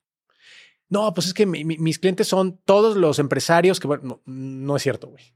Es, empieza a hacer una reflexión, una reflexión, eh, como en este ejemplo de, a ver, antes mi cliente era el que le daba una consultoría uno a uno y era un empresario. Ahora no. Ahora es el director de recursos humanos o es el CEO que va a contratar una consultoría para 100 mil de sus vendedores. Es una lógica totalmente diferente, es un mensaje diferente, es un approach diferente, son contenidos diferentes, es, otra cosa. Y si no entiendes quién es el cliente, estás perdido. Y en la definición del cliente, nosotros lo dividimos en tres categorías. Tu cliente, cliente primario, secundario y terciario. Tu primario es el que te va a contratar la consultoría, el producto, el whatever. El secundario es los stakeholders importantes de tu industria reporteros, editores de, libros, eh, productores de audiolibros, reguladores, funcionarios públicos, etcétera, que son personas críticos, eh, que son personas u otros creadores de contenido. Entonces, tú tienes que tener en mente estos diferentes clientes y a cada uno de estos clientes debes de tener ciertos elementos en donde tú colaboras o contribuyes con ellos y que tú esperas algo a cambio de ellos. El cliente terciario es el cliente que nunca te va a poder comprar una consultoría o un servicio de los que provees, pero va a comprar tu libro, va a ir a tus conferencias y en Instagram va a ser que tengas más de 70 mil followers. Entonces, van a estar ahí y, te van a leer y van a escuchar todos tus, episodios y les vas a cambiar la vida. Eh, posiblemente algunos de ellos ni siquiera te van a dar un solo dólar en su vida, pero el simple privilegio de que tú puedas cambiar su vida, pues es emocionante, güey, ¿no? Entonces, ya hablamos de, quién es tu cliente. Luego, social proof, que es poderosísimo y algo en lo que tú y yo también estamos trabajando, que es la analogía del restaurante. Si a ti a mí nos recomiendan un restaurante y vamos a comer y llegamos y hay una fila de 15 personas afuera y todas las mesas están ocupadas, si yo te pregunto, ¿el restaurante es bueno sí o no? ¿Qué dirías? Que sí. Que sí. Y te digo, bueno, regresemos en una hora, a ver si hay menos gente. Regresamos en una hora y ahora no hay 15 personas en la fila, hay 80 personas en la fila. ¿Tienes alguna duda del que el restaurante es bueno? No. Pero lo interesante es que ni tú ni yo lo hemos probado. Ese es el social proof. Es la validación de otras personas a lo que tú estás haciendo. Entonces, por ejemplo, un gran ejemplo de social proof es tu podcast, el mejor podcast de entrevistas de habla hispana. Cuando tú te sientas con personajes ultra triple A, como Arturo Elías y muchos, Pamela y muchos otros grandes personajes que has entrevistado, eh, eso te genera una validación en donde nadie puede cuestionar la capacidad de oso. Dicen, güey, he's got credibility. Porque si no, esas personas no hablarían con él. Entonces, social proof lo dividimos en dos grandes categorías. Social proof de alto nivel y social proof de masivo. followers y reviews en el caso de que tengas productos, libros, etc. Humberto, ¿cuál es más importante? Los dos son muy importantes, mucho más valioso el tema de, social proof de alto nivel, eh, pero los dos son importantes. Quinto elemento es el tema de em, eh, social proof, las herramientas. ¿no? Entonces, ahí es, es definir cuáles son los formatos que vas a utilizar en tu branding personal. Están tus redes sociales, está tu website de branding personal, no es un website de e-commerce, es el website personal de Oso, de Laura, de Jaime, de etcétera. Los libros, los podcasts, los audiolibros, las conferencias, los cursos, los talleres, eh, participar en fundaciones sin fines de lucro. Hay, una infinidad de herramientas, no tienes que utilizar todas, son las que te funcionen y de las redes las que te funcionen, de la, como diría mi mamá, de la moda lo que te acomoda. Eh, hay diferentes formatos y es el que te gusta, ¿no? Por ejemplo, a mí me, a mí me, me obsesiona y me, me, encanta analizar brandings personales súper desarrollados, por ejemplo, el de Tim Ferris. Tim tiene su podcast, muy, en muy raras ocasiones da conferencias y that's it, pues. Ya ni hace angel investment, investing. Eh, y genera muchísimo dinero. Entonces, para mí, ese nivel de mastery en cuando logras desarrollar un, un, en, la lógica de, perdón por recomendar tantos libros, pero bueno, en, la lógica de Gary Keller, el escritor de The One Thing o Una sola cosa, los que no lo hayan leído, léanlo, es, es, esa, es, es esa cosa que puede transformar todo lo demás o hacerlo irrelevante. Eh, desde esa óptica, yo analizaría las herramientas, no tienes que hacer todas, son las que vayan contigo. Y el último elemento que también suena muy aburrido y es muy aburrido, pero es muy importante, es la medición de tu marca. Es, eh, mi marca está funcionando si estamos capacitando y cambiando la vida de miles de personas cada mes. Si, si estoy creciendo 100 mil followers al mes, pero no está pasando este tema de la transformación, eh, no sirve nada. Pero viene de una decisión de qué sí y qué no. Entonces, esos serían los, los grandes pilares de, cómo nosotros trabajamos un tema de marca personal. Ahora, una marca personal, una vez que se diseña, creo que se tiene que empezar a vivir, ¿no? Se tiene que integrar, como lo dijiste hace un momento, a, a la identidad real. Sí. Y creo que para integrar es como hábitos, ¿no? Necesitas repetición, necesitas constancia. Tal vez al principio hablar de cierta manera o dejar de decir ciertas palabras, muletillas, groserías. Este, cuesta trabajo y después empiezas como que a sentirte más cómodo en este, en este traje de la marca que estás tratando de construir. Sí. Y obviamente es más fácil si es natural y como dices, está alineada con quién eres en realidad. ¿Cuáles crees que son los, o qué tan importantes son los hábitos, implementarlo de una manera sistémica ¿Y, cuáles crees que son los más puntuales cuando quieres adoptar o crear esta marca personal? Es una muy interesante pregunta y, yo te diría que la forma de los hábitos son el fundamento de este tema, pero la idea es probar y ver qué es lo que te funciona, ¿no? Eh, ejemplo ilustrativo, yo hace dos o tres meses destruí mi calidad de vida porque me metí mucho en este tema de yo veía a otros creadores de contenido. O sea, ya sabemos que compararse es muy dañino, pero bueno, eh, no siempre lo entendemos. Y yo veía a otros creadores de contenido que te, o sea, te ponían en sus stories hasta cuando cambiaban el papel de baño en el baño, ¿no? Y, yo me empecé a meter mucho en eso.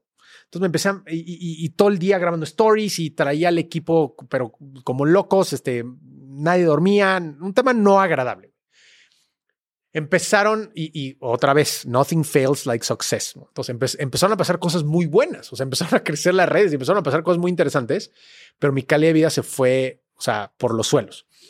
Y no fue hasta que en el tema de la lógica y los hábitos, un día dije, me regresé otra vez. Y este tema de la pirámide, pues realmente también podemos considerar que es un círculo, porque una vez que ya tienes tu marca desarrollada, vuelves otra vez a preguntarte cómo quiero vivir. ¿Estoy contento con esto? O sea, cuando yo me hice la pregunta hace tres meses de estoy contento todo el día grabándome y creando contenidos de cero y pensando y reflexionando qué es lo que voy a grabar, 100% no. Entonces en ese momento me senté con el equipo y les dije, vamos a cambiar 100% la dinámica. Vamos a publicar un podcast todos los lunes y de ese podcast vamos a sacar el 80 o 90% de nuestro contenido. Y cuando salga algo más, cuando nos entrevisten en un medio de comunicación, lo vamos a publicar. Cuando salga una colaboración con algún amigo como esta, lo vamos a publicar. Fuera de eso, no hay que hacer nada más. Y that's it. Y te diría, funcionan mejor ahora las redes. El equipo está más contento porque ya no lo estoy molestando. Yo estoy más tranquilo, ya estoy durmiendo, ya no estoy bajando de peso como me estaba pasando. Entonces, contestando tu pregunta puntualmente, es sí los hábitos son fundamentales, pero hay que entender, y vuelvo a insistir, es tú tienes que entender qué es lo que va contigo y qué es lo que no va contigo, ¿no? O sea, por ejemplo, yo sé que hay muchísima gente que ha sido muy exitosa en TikTok. Yo no me siento atraído en TikTok.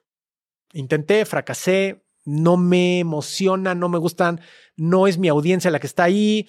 Oye, Humberto, pero es un estúpido porque esa gente va a crecer eventualmente. Y yo, pues sí, güey, van a crecer y en ocho años igual y yo ya no tengo redes sociales. Estoy viviendo en la playa y hago otras cosas, ¿no? Y, hoy no me siento, hoy, no me siento estresado. El otro día platicado contigo de que con una persona que tú y yo conocemos, eh, fui a conversar con él el otro día y en una conversación de 45 minutos él abre su celular, me enseña su TikTok y en esos 45 minutos él había crecido 14 mil seguidores. Me quedé traumado. No dormí tres días. Me dije, soy un fraude absoluto. 100%. O sea, no, no puede ser. O sea, ¿cómo, ¿cómo, él está construyendo 14 mil followers sin abrir su celular? Y yo tengo menos de mil followers en TikTok. Pues como, no, no soy un fraude. Hasta que ya me terapié y hice la pregunta, ¿cómo quiero vivir? Y es como, no, no quiero vivir así, no me interesa.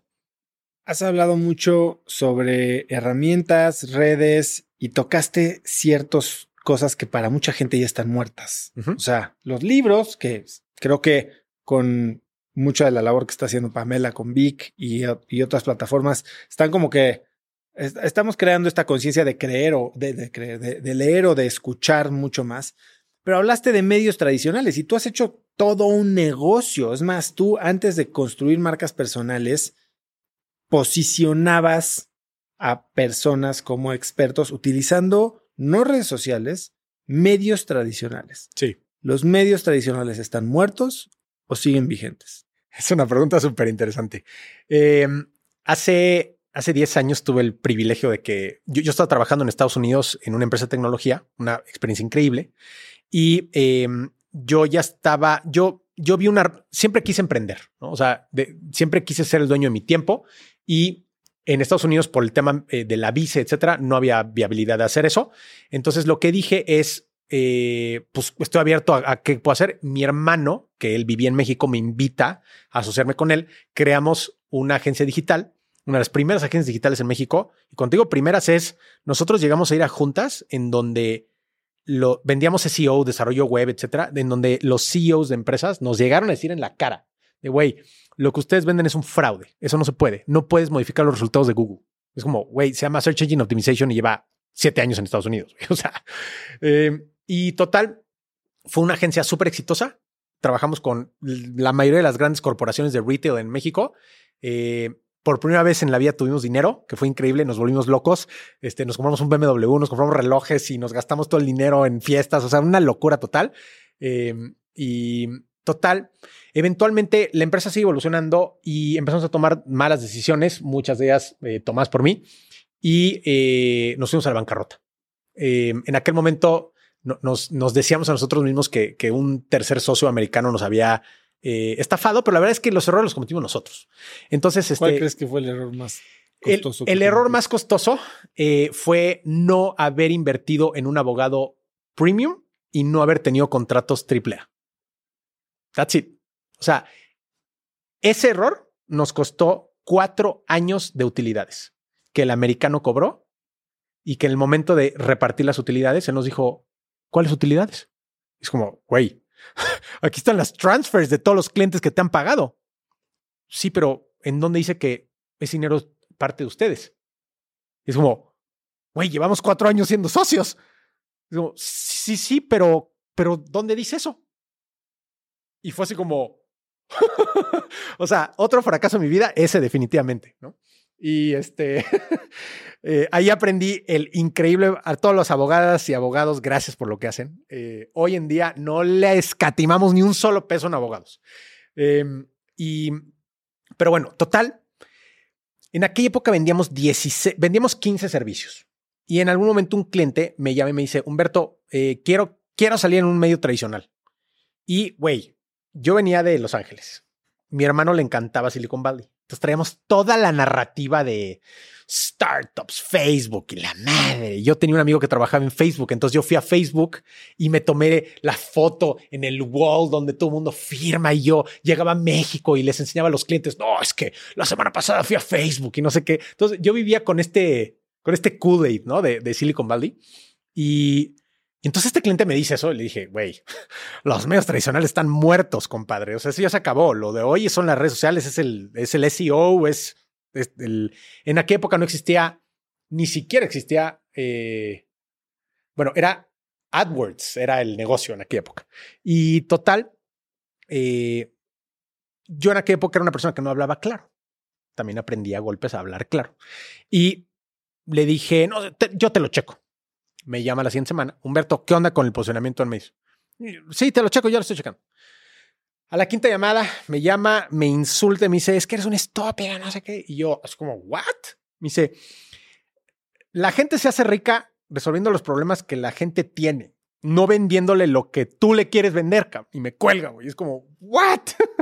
y, tenía toda la razón.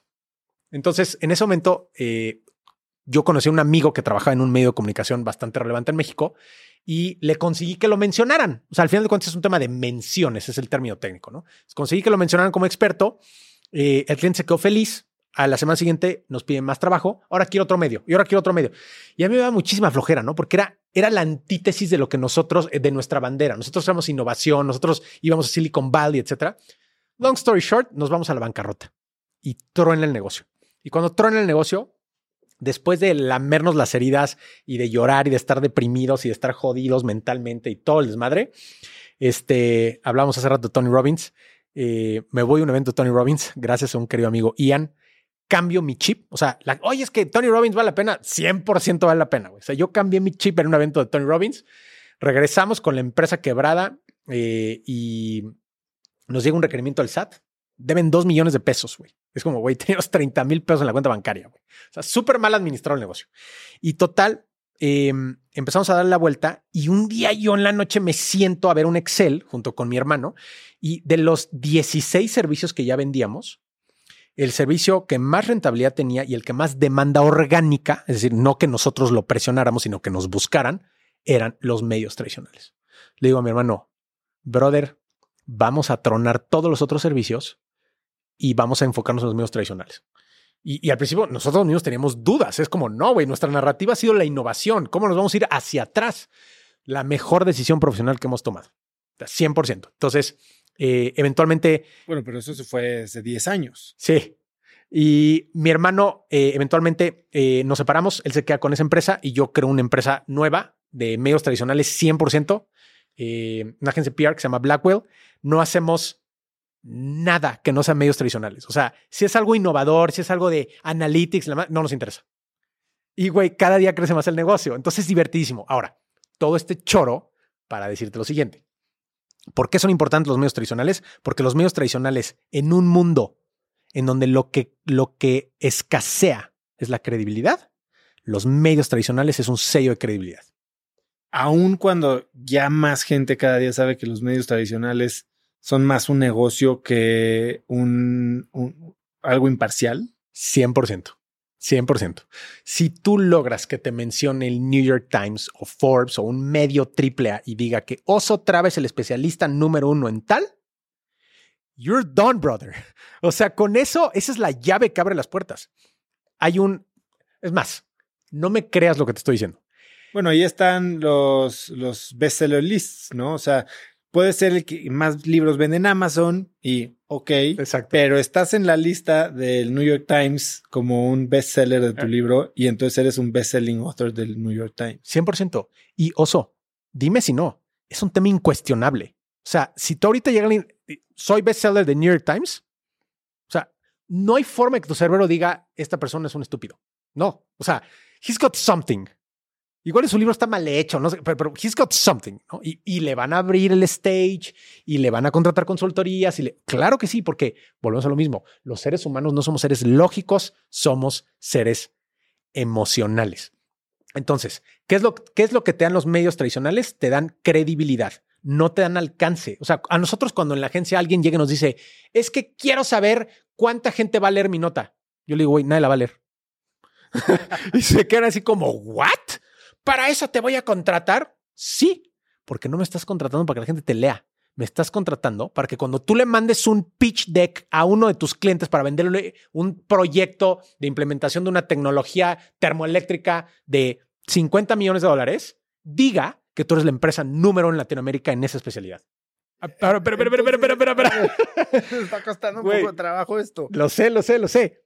El otro día eh, Tim Ferriss hizo una, no me acuerdo si fue una, una conferencia virtual que dio para una organización, no sé qué, y me llamó muchísimo la atención que Tim Ferriss manda su bio.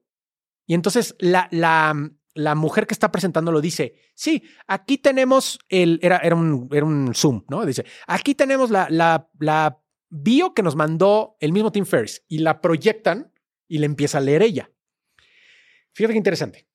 Año 2021. En ningún momento Tim Ferriss dice, yo soy él.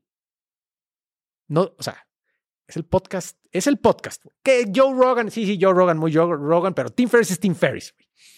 En ningún momento dice, yo soy el número uno, no sé qué, yo soy el no sé qué, yo he logrado, yo he transformado la vida. No. Él mete tres quotes que los medios dijeron de él. Entonces, no solamente es la credibilidad, es la forma en donde tú te vendes mejor, pero con elegancia. No es Laura diciendo, yo soy la estratega número uno de no sé qué. No. Pero si lo dice Forbes, pero si lo dice el Reforma, pero si lo dice el Washington Journal o el Washington Post o el Wall Street Journal o el no sé qué cosa, pues, wait, yeah, she's. ok, e-, entiendo, percepción es realidad, ¿no? Ajá. Y cuando me estás diciendo que se puede hackear la percepción, ¿qué tanto estamos dándole la vuelta a vender humo, a, generar espejismos sin fondo, ¿no? Pregunta poderosa, pregunta muy controvertida y 100% está pasando mucho. Sí, sí. O sea, nosotros en la agencia no le entramos a eso. O sea, de entrada de nosotros, para, para trabajar con nosotros tienes que tener fondo. O sea, si no tienes una empresa seria, si no eres el CEO, si no eres el CMO de una empresa AAA, si no tienes una historia, si no eres las patronas que fundaste una, una increíble fundación, si no, si no eres alguien que, que traes algo, no nos interesa trabajar contigo. Porque de entrada nosotros nos quemamos con los medios, porque los medios sí te preguntan, oye, ¿quién es este compadre? ¿No? Sobre, entre más premium sea el medio, más exigente es el medio. Entonces, en esa lógica es, eh, sí, hay muchísimos vendehumos, y, es lo que, o sea, me encanta en Story Brand que te dice que siempre tiene que existir un, un villano en la historia, ¿no? Y en, en nuestro negocio, en, en, Blackwell, el villano es, es ese vendedor de humo. Sí. Es esta persona que tiene, y nos pasa, güey. Llega, llegan personas que tienen 6 millones de followers en TikTok y nos dicen, queremos contratarlos. Y es como, ¿para qué me vas a contratar a mí si tienes 6 millones de followers en TikTok? Es que no puedo monetizar. Es como, ¿really? O sea, no hay fondo. No hay fondo.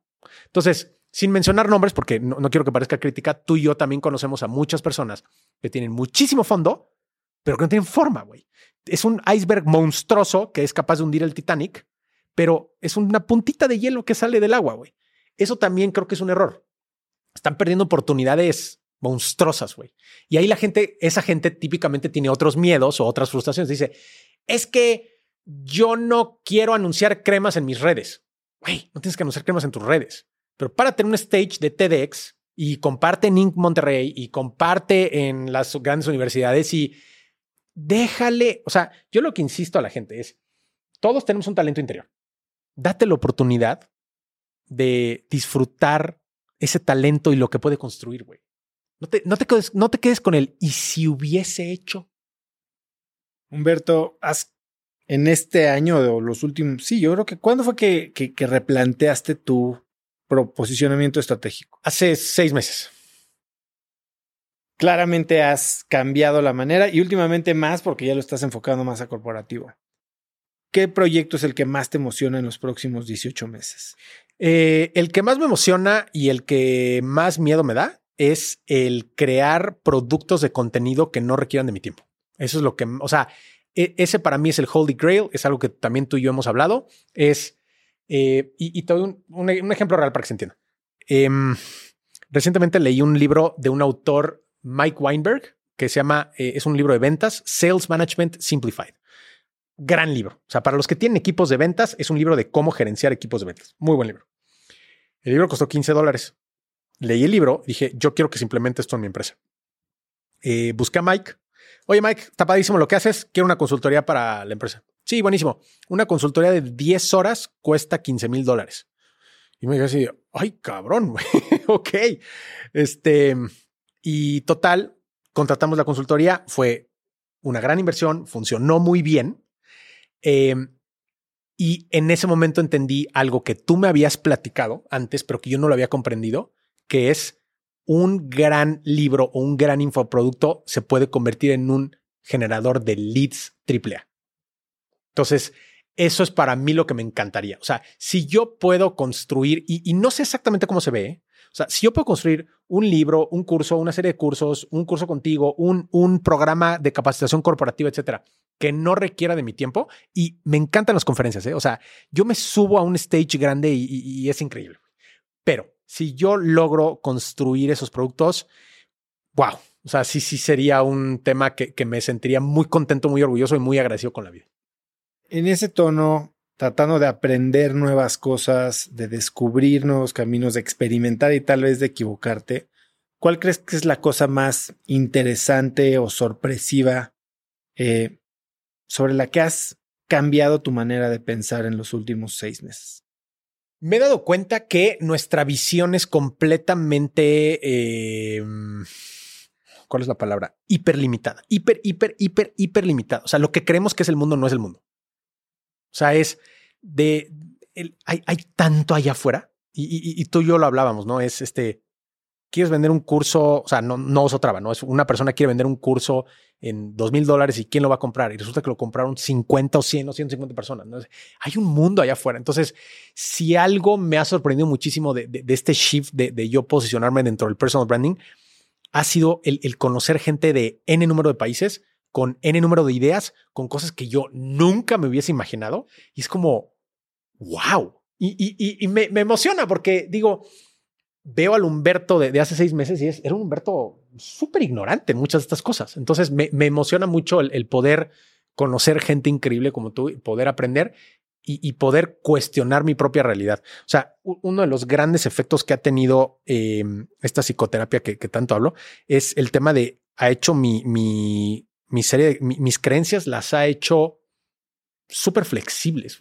Entonces, este, sí, creo, creo que ese es el abrirme a cosas que yo no sabía ni que existían, creo que es lo, ha sido lo más interesante. Y para cerrar, Humberto, si pudieras escribir un mensaje en el cielo para que millones de personas lo vieran, ¿qué diría? Eh, ponte tu mascarilla primero. O sea, te lo está diciendo alguien que vivió 15 años en una depresión extrema, pensé muchas veces en suicidarme, eh, hoy soy súper feliz, soy una persona muy simple en mi estilo de vida, eh, ya no tengo relojes, ya no tengo nada de esas cosas, todos los días hago el ejercicio de cómo saco ropa y cómo saco objetos de mi casa.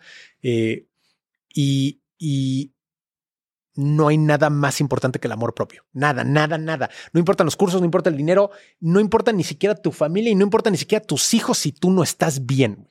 Los hijos crecemos viendo a los papás, güey. Si nosotros no estamos bien, no podemos ayudar a los más. Y cuando lo piensas es medio contraintuitivo. A ver, si tú estás en el avión y, hay una pérdida de presión, pues le quieres poner a tu hijo o a tu bebé la mascarilla primero, pero no, te la tienes que poner primero tú. Entonces la frase sería, ponte tu máscara primero. O sea, no, sí, puedes ser la madre Teresa Calcuta y estar ayudando a todo mundo, a tus hijos, a tus familiares, a tus coworkers, a tu todo mundo.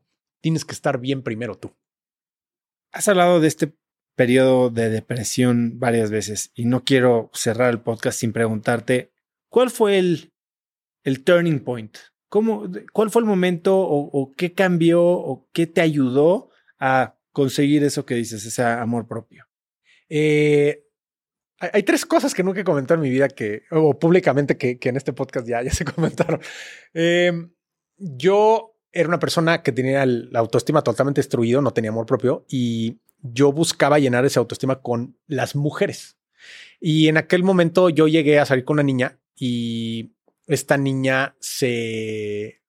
Un día a la nada sí me dijo, güey, Se acabó este tema, güey. Pero drástico, güey. Eh, no fue violenta en su proceder ni nada. O sea, yo mirando en retrospectivas como yo fui muy exagerado, ¿no? Pero me pegó mal. No sé qué pasó en ese momento. O sea, realmente no es proporcional lo que sucedió con lo que yo sentí, pero en ese momento me salí de su casa, me, me, subí a mi coche, empecé a llorar y llorar y llorar, y en ese momento tomé una decisión. Dije, voy a tratar de salir de esta depresión y si no puedo, me voy a suicidar, porque no quiero vivir así. Entonces, en ese momento, yo tenía un gran amigo, Rodrigo, que llevaba tres años diciéndome, güey, ve a terapia, ve a terapia, ve a terapia. Y yo, no, no, no, no, eso es para la gente que está enferma y no sé qué. Yo no estoy enfermo. Y en ese momento le marqué llorando, le dije, Rodrigo, pásame el teléfono del terapeuta. No, pero es que, cabrón, pásame el teléfono. Y en ese momento le marqué al terapeuta, llegué con el terapeuta, y eso no estaba muy chistoso. Eh, Tito. Le digo, Tito, hola, este, viéndolo así a los ojos. Dije, este, estoy muy mal. Vengo a que me cures la depresión y si no me la puedes curar, eh, me voy a suicidar. Y el güey se me queda viendo y me dice, mira cabrón, con estas palabras. ¿eh? Mira, cabrón, si tú crees que con tus estupideces y tus creencias estúpidas me vas a venir a amenazar, estás equivocado. Salte a mi consultorio. Y yo llorando así de, ¿cómo? Pero me voy a suicidar y no sé qué. Me dice, este, yo voy a decidir si te doy terapia. Y, y no sé cuándo te voy a buscar. Ni me busques. o sea, terrible, terrible. Dos semanas después me busca y, fue la terapia que yo necesitaba. Yo necesitaba unos buenos golpes, güey. O sea, mi ego estaba desproporcionado. He aprendido con el tiempo que el ego es lo que te lleva a estas depresiones y a estos momentos súper horribles de la vida. Y eh, me dijo, ¿ya estás listo para trabajar?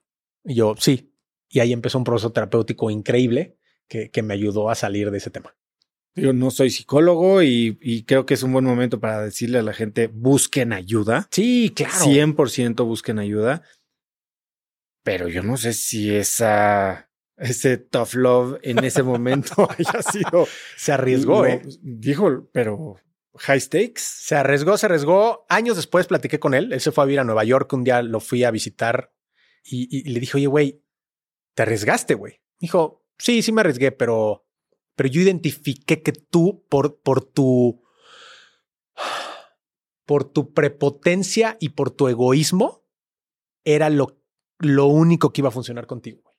Si a ti te hubieran llevado de la mano y de cariñitos y no lo hubieras valorado, no lo hubieras valorado y no hubieras salido de ahí.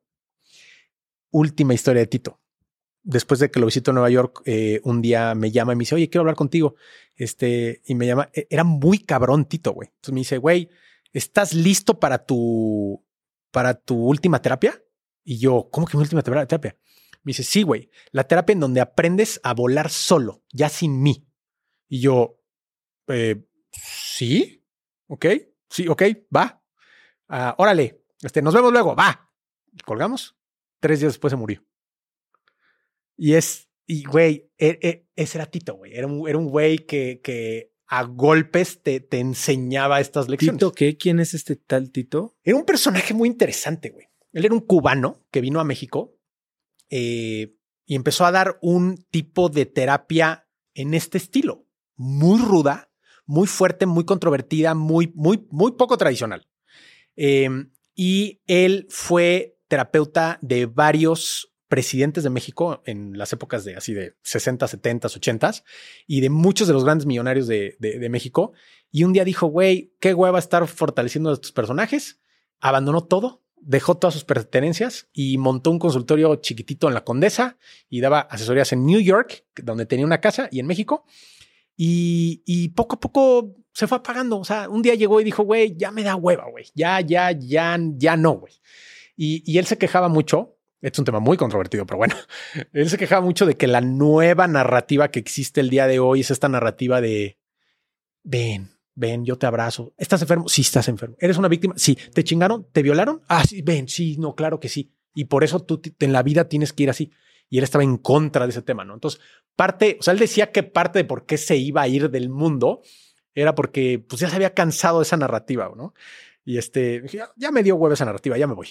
Entonces, era un personaje muy controvertido que ayudó a muchísimas personas, muchísimas, muchísimas. Yo conocía a muchos de ellos y todos con, con, con esas cosas, güey. O sea, te decía eh, hay, un tema que, también tú y yo platicamos de los míos de la infancia, ¿no? Eh, yo tenía un miedo a no ser suficientemente hombre. Y la primer terapia, cuando me dijo, ¿ya está listo para trabajar? Le dije, sí. Me dice, eres homosexual, ¿verdad? Y, güey, me solté llorando así de... Y, y, es, se metía en esos temas duro, güey. Y lo que él insistía era, no quiero que tengas un proceso terapéutico de 10 años. Quiero que tengas un proceso terapéutico de 7, 8, 9, 10 sesiones y salgas de estas cosas. Eh, a mí me funcionó, no sé si a los demás les, funcionaría, eh, pero era increíble. Humberto, pues muchísimas gracias por la vulnerabilidad, por la plática tan, variada que tuvimos hoy. La verdad es que la disfruté mucho y para mí era un reto porque habíamos tenido ya una conversación sobre marca personal y quería abordar temas diferentes, pero me, encanta la manera en que te expones, eh, aterrizas lo que predicas con ejemplos de tu propia vida, de tu práctica. Ciertamente me queda claro, eres un crack y, tus clientes y tus asociados y el material que pones hacia afuera eh, lo demuestra. Muchas gracias por compartirlo y me emociona mucho lo que viene para ti y bueno, para lo que tenemos planeado juntos. Eh, ¿Dónde te puede seguir la gente? ¿Dónde te pueden contactar? ¿Dónde pueden saber más de ti? Antes que nada, Oso, el agradecido soy yo este podcast es eh, un espacio increíble y que me hayas invitado para mí en serio significa mucho y lo digo abiertamente en el tema de la vulnerabilidad es no dormí nada ayer, güey, literal, porque estuve piensa y piensa y piensa que me va a preguntar y qué le voy a decir y voy a platicar de este tema de la psilocibina o no y no sé qué y entonces, güey, gracias a ti, en serio. Eh, ¿Dónde me pueden buscar? Instagram, Humberto Herrera Oficial y los que quieran aprender más de branding personal, eh, tengo un PDF gratuito en donde les comparto eh, cómo pueden empezar con su marca, en, en, su, en, en su navegador, humbertoherrera.com, diagonal empezar. humbertoherrera.com, diagonal empezar. Y ahí se registran, les llega un PDF que constantemente lo estamos actualizando y, y comencemos la conversación. Yo personalmente llevo los mensajes directos de Instagram, así que eh, disfruto muchísimo esas conversaciones. Los que tengan alguna duda, pregunta, comentario, se quieran burlar, quejar de algo, mándenme un mensaje directo en Instagram y están hablando conmigo. Oso, de nuevo, muy agradecido y, muy emocionado con esta amistad que estamos construyendo y con muchas ganas de, construir, seguir aprendiendo de ti y ver qué cosas salen. Pues muchas gracias, Humberto. Humberto es alguien muy práctico que me comparte herramientas sumamente valiosas cada vez que hablo con él. Si te gustó el episodio, compártelo con alguien usando el link cracks.la diagonal 118. También sigue Cracks Podcast en Spotify o suscríbete en iTunes y califícanos ahí con 5 estrellas para que más gente nos encuentre y podamos tener más y mejores invitados. Mencióname en Instagram o Twitter con la lección que más te llevas de la plática con Humberto como arroba osotrava y no olvides mencionar a Humberto como arroba Humberto Herrera Oficial. Puedes encontrar links a todos los libros y todo lo que hablamos el día de hoy en cracks.la diagonal 118. Y eso es todo por hoy. Yo soy Osotrava y espero que tengas una semana de cracks. Si quieres recibir un correo mío todos los viernes con las cosas más interesantes que encontré en la semana, entonces no puedes dejar de suscribirte a mi newsletter Viernes de Cracks. Viernes de Cracks es un correo muy corto con 5 tips, hacks, recomendaciones de documentales, libros, apps, artículos o cosas que me recomiendan y que creo que pueden hacer mejor tu fin de semana o ayudarte a empezar una buena conversación. Son muchos miles de personas las que ya lo reciben cada semana y si quieres recibirla tú también, puedes ir a cracks.la diagonal viernes y muy pronto estará en tu inbox. Este episodio es presentado por Vic. Si me conoces, sabes que soy un consumidor voraz de audiolibros y que he probado todo tipo de aplicaciones para seguir nutriendo mi mente mientras manejo o mientras corro o hago ejercicio, pero sin duda, por mucho, Vic es mi favorita. Con Vic puedes convertirte en una máquina de aprendizaje porque con solo 15 minutos al día puedes leer más de 12 libros al año.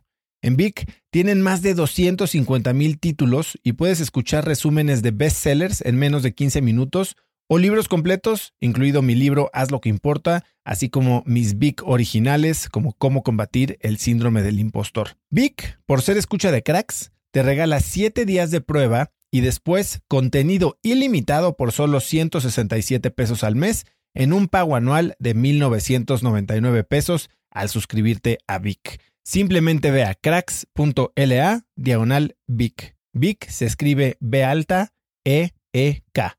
Una vez más, es cracks.la diagonal VIC. Este episodio es presentado por Hospital Ángeles Health System. Cada invitado con el que platico en el podcast me abre los ojos a nuevas tecnologías que están impactando de forma positiva la manera en que todos nosotros vivimos. Una de las áreas en las que el avance tecnológico está generando más impacto es en el área de la salud, especialmente con los avances en cirugía robótica que permiten intervenciones con menos sangrado, menos dolor, cicatrices más pequeñas y una recuperación mucho más rápida. Hospital Ángeles Health System tiene el programa de cirugía robótica más robusto en el sector privado en México. Cuenta con 13 robots Da Vinci, el más avanzado y versátil del mundo, y con el mayor número de médicos certificados en cirugía robótica, con la cantidad de horas necesarias para poder operar, ya que tiene el único centro de capacitación de cirugía robótica en todo el país. Este es el futuro de la cirugía. Si quieres conocer más sobre el programa de cirugía robótica de Hospital Ángeles Health System y ver el directorio de doctores, visita cracks.la diagonal ángeles. Una vez más, es cracks.la diagonal ángeles. Consulta a tu médico.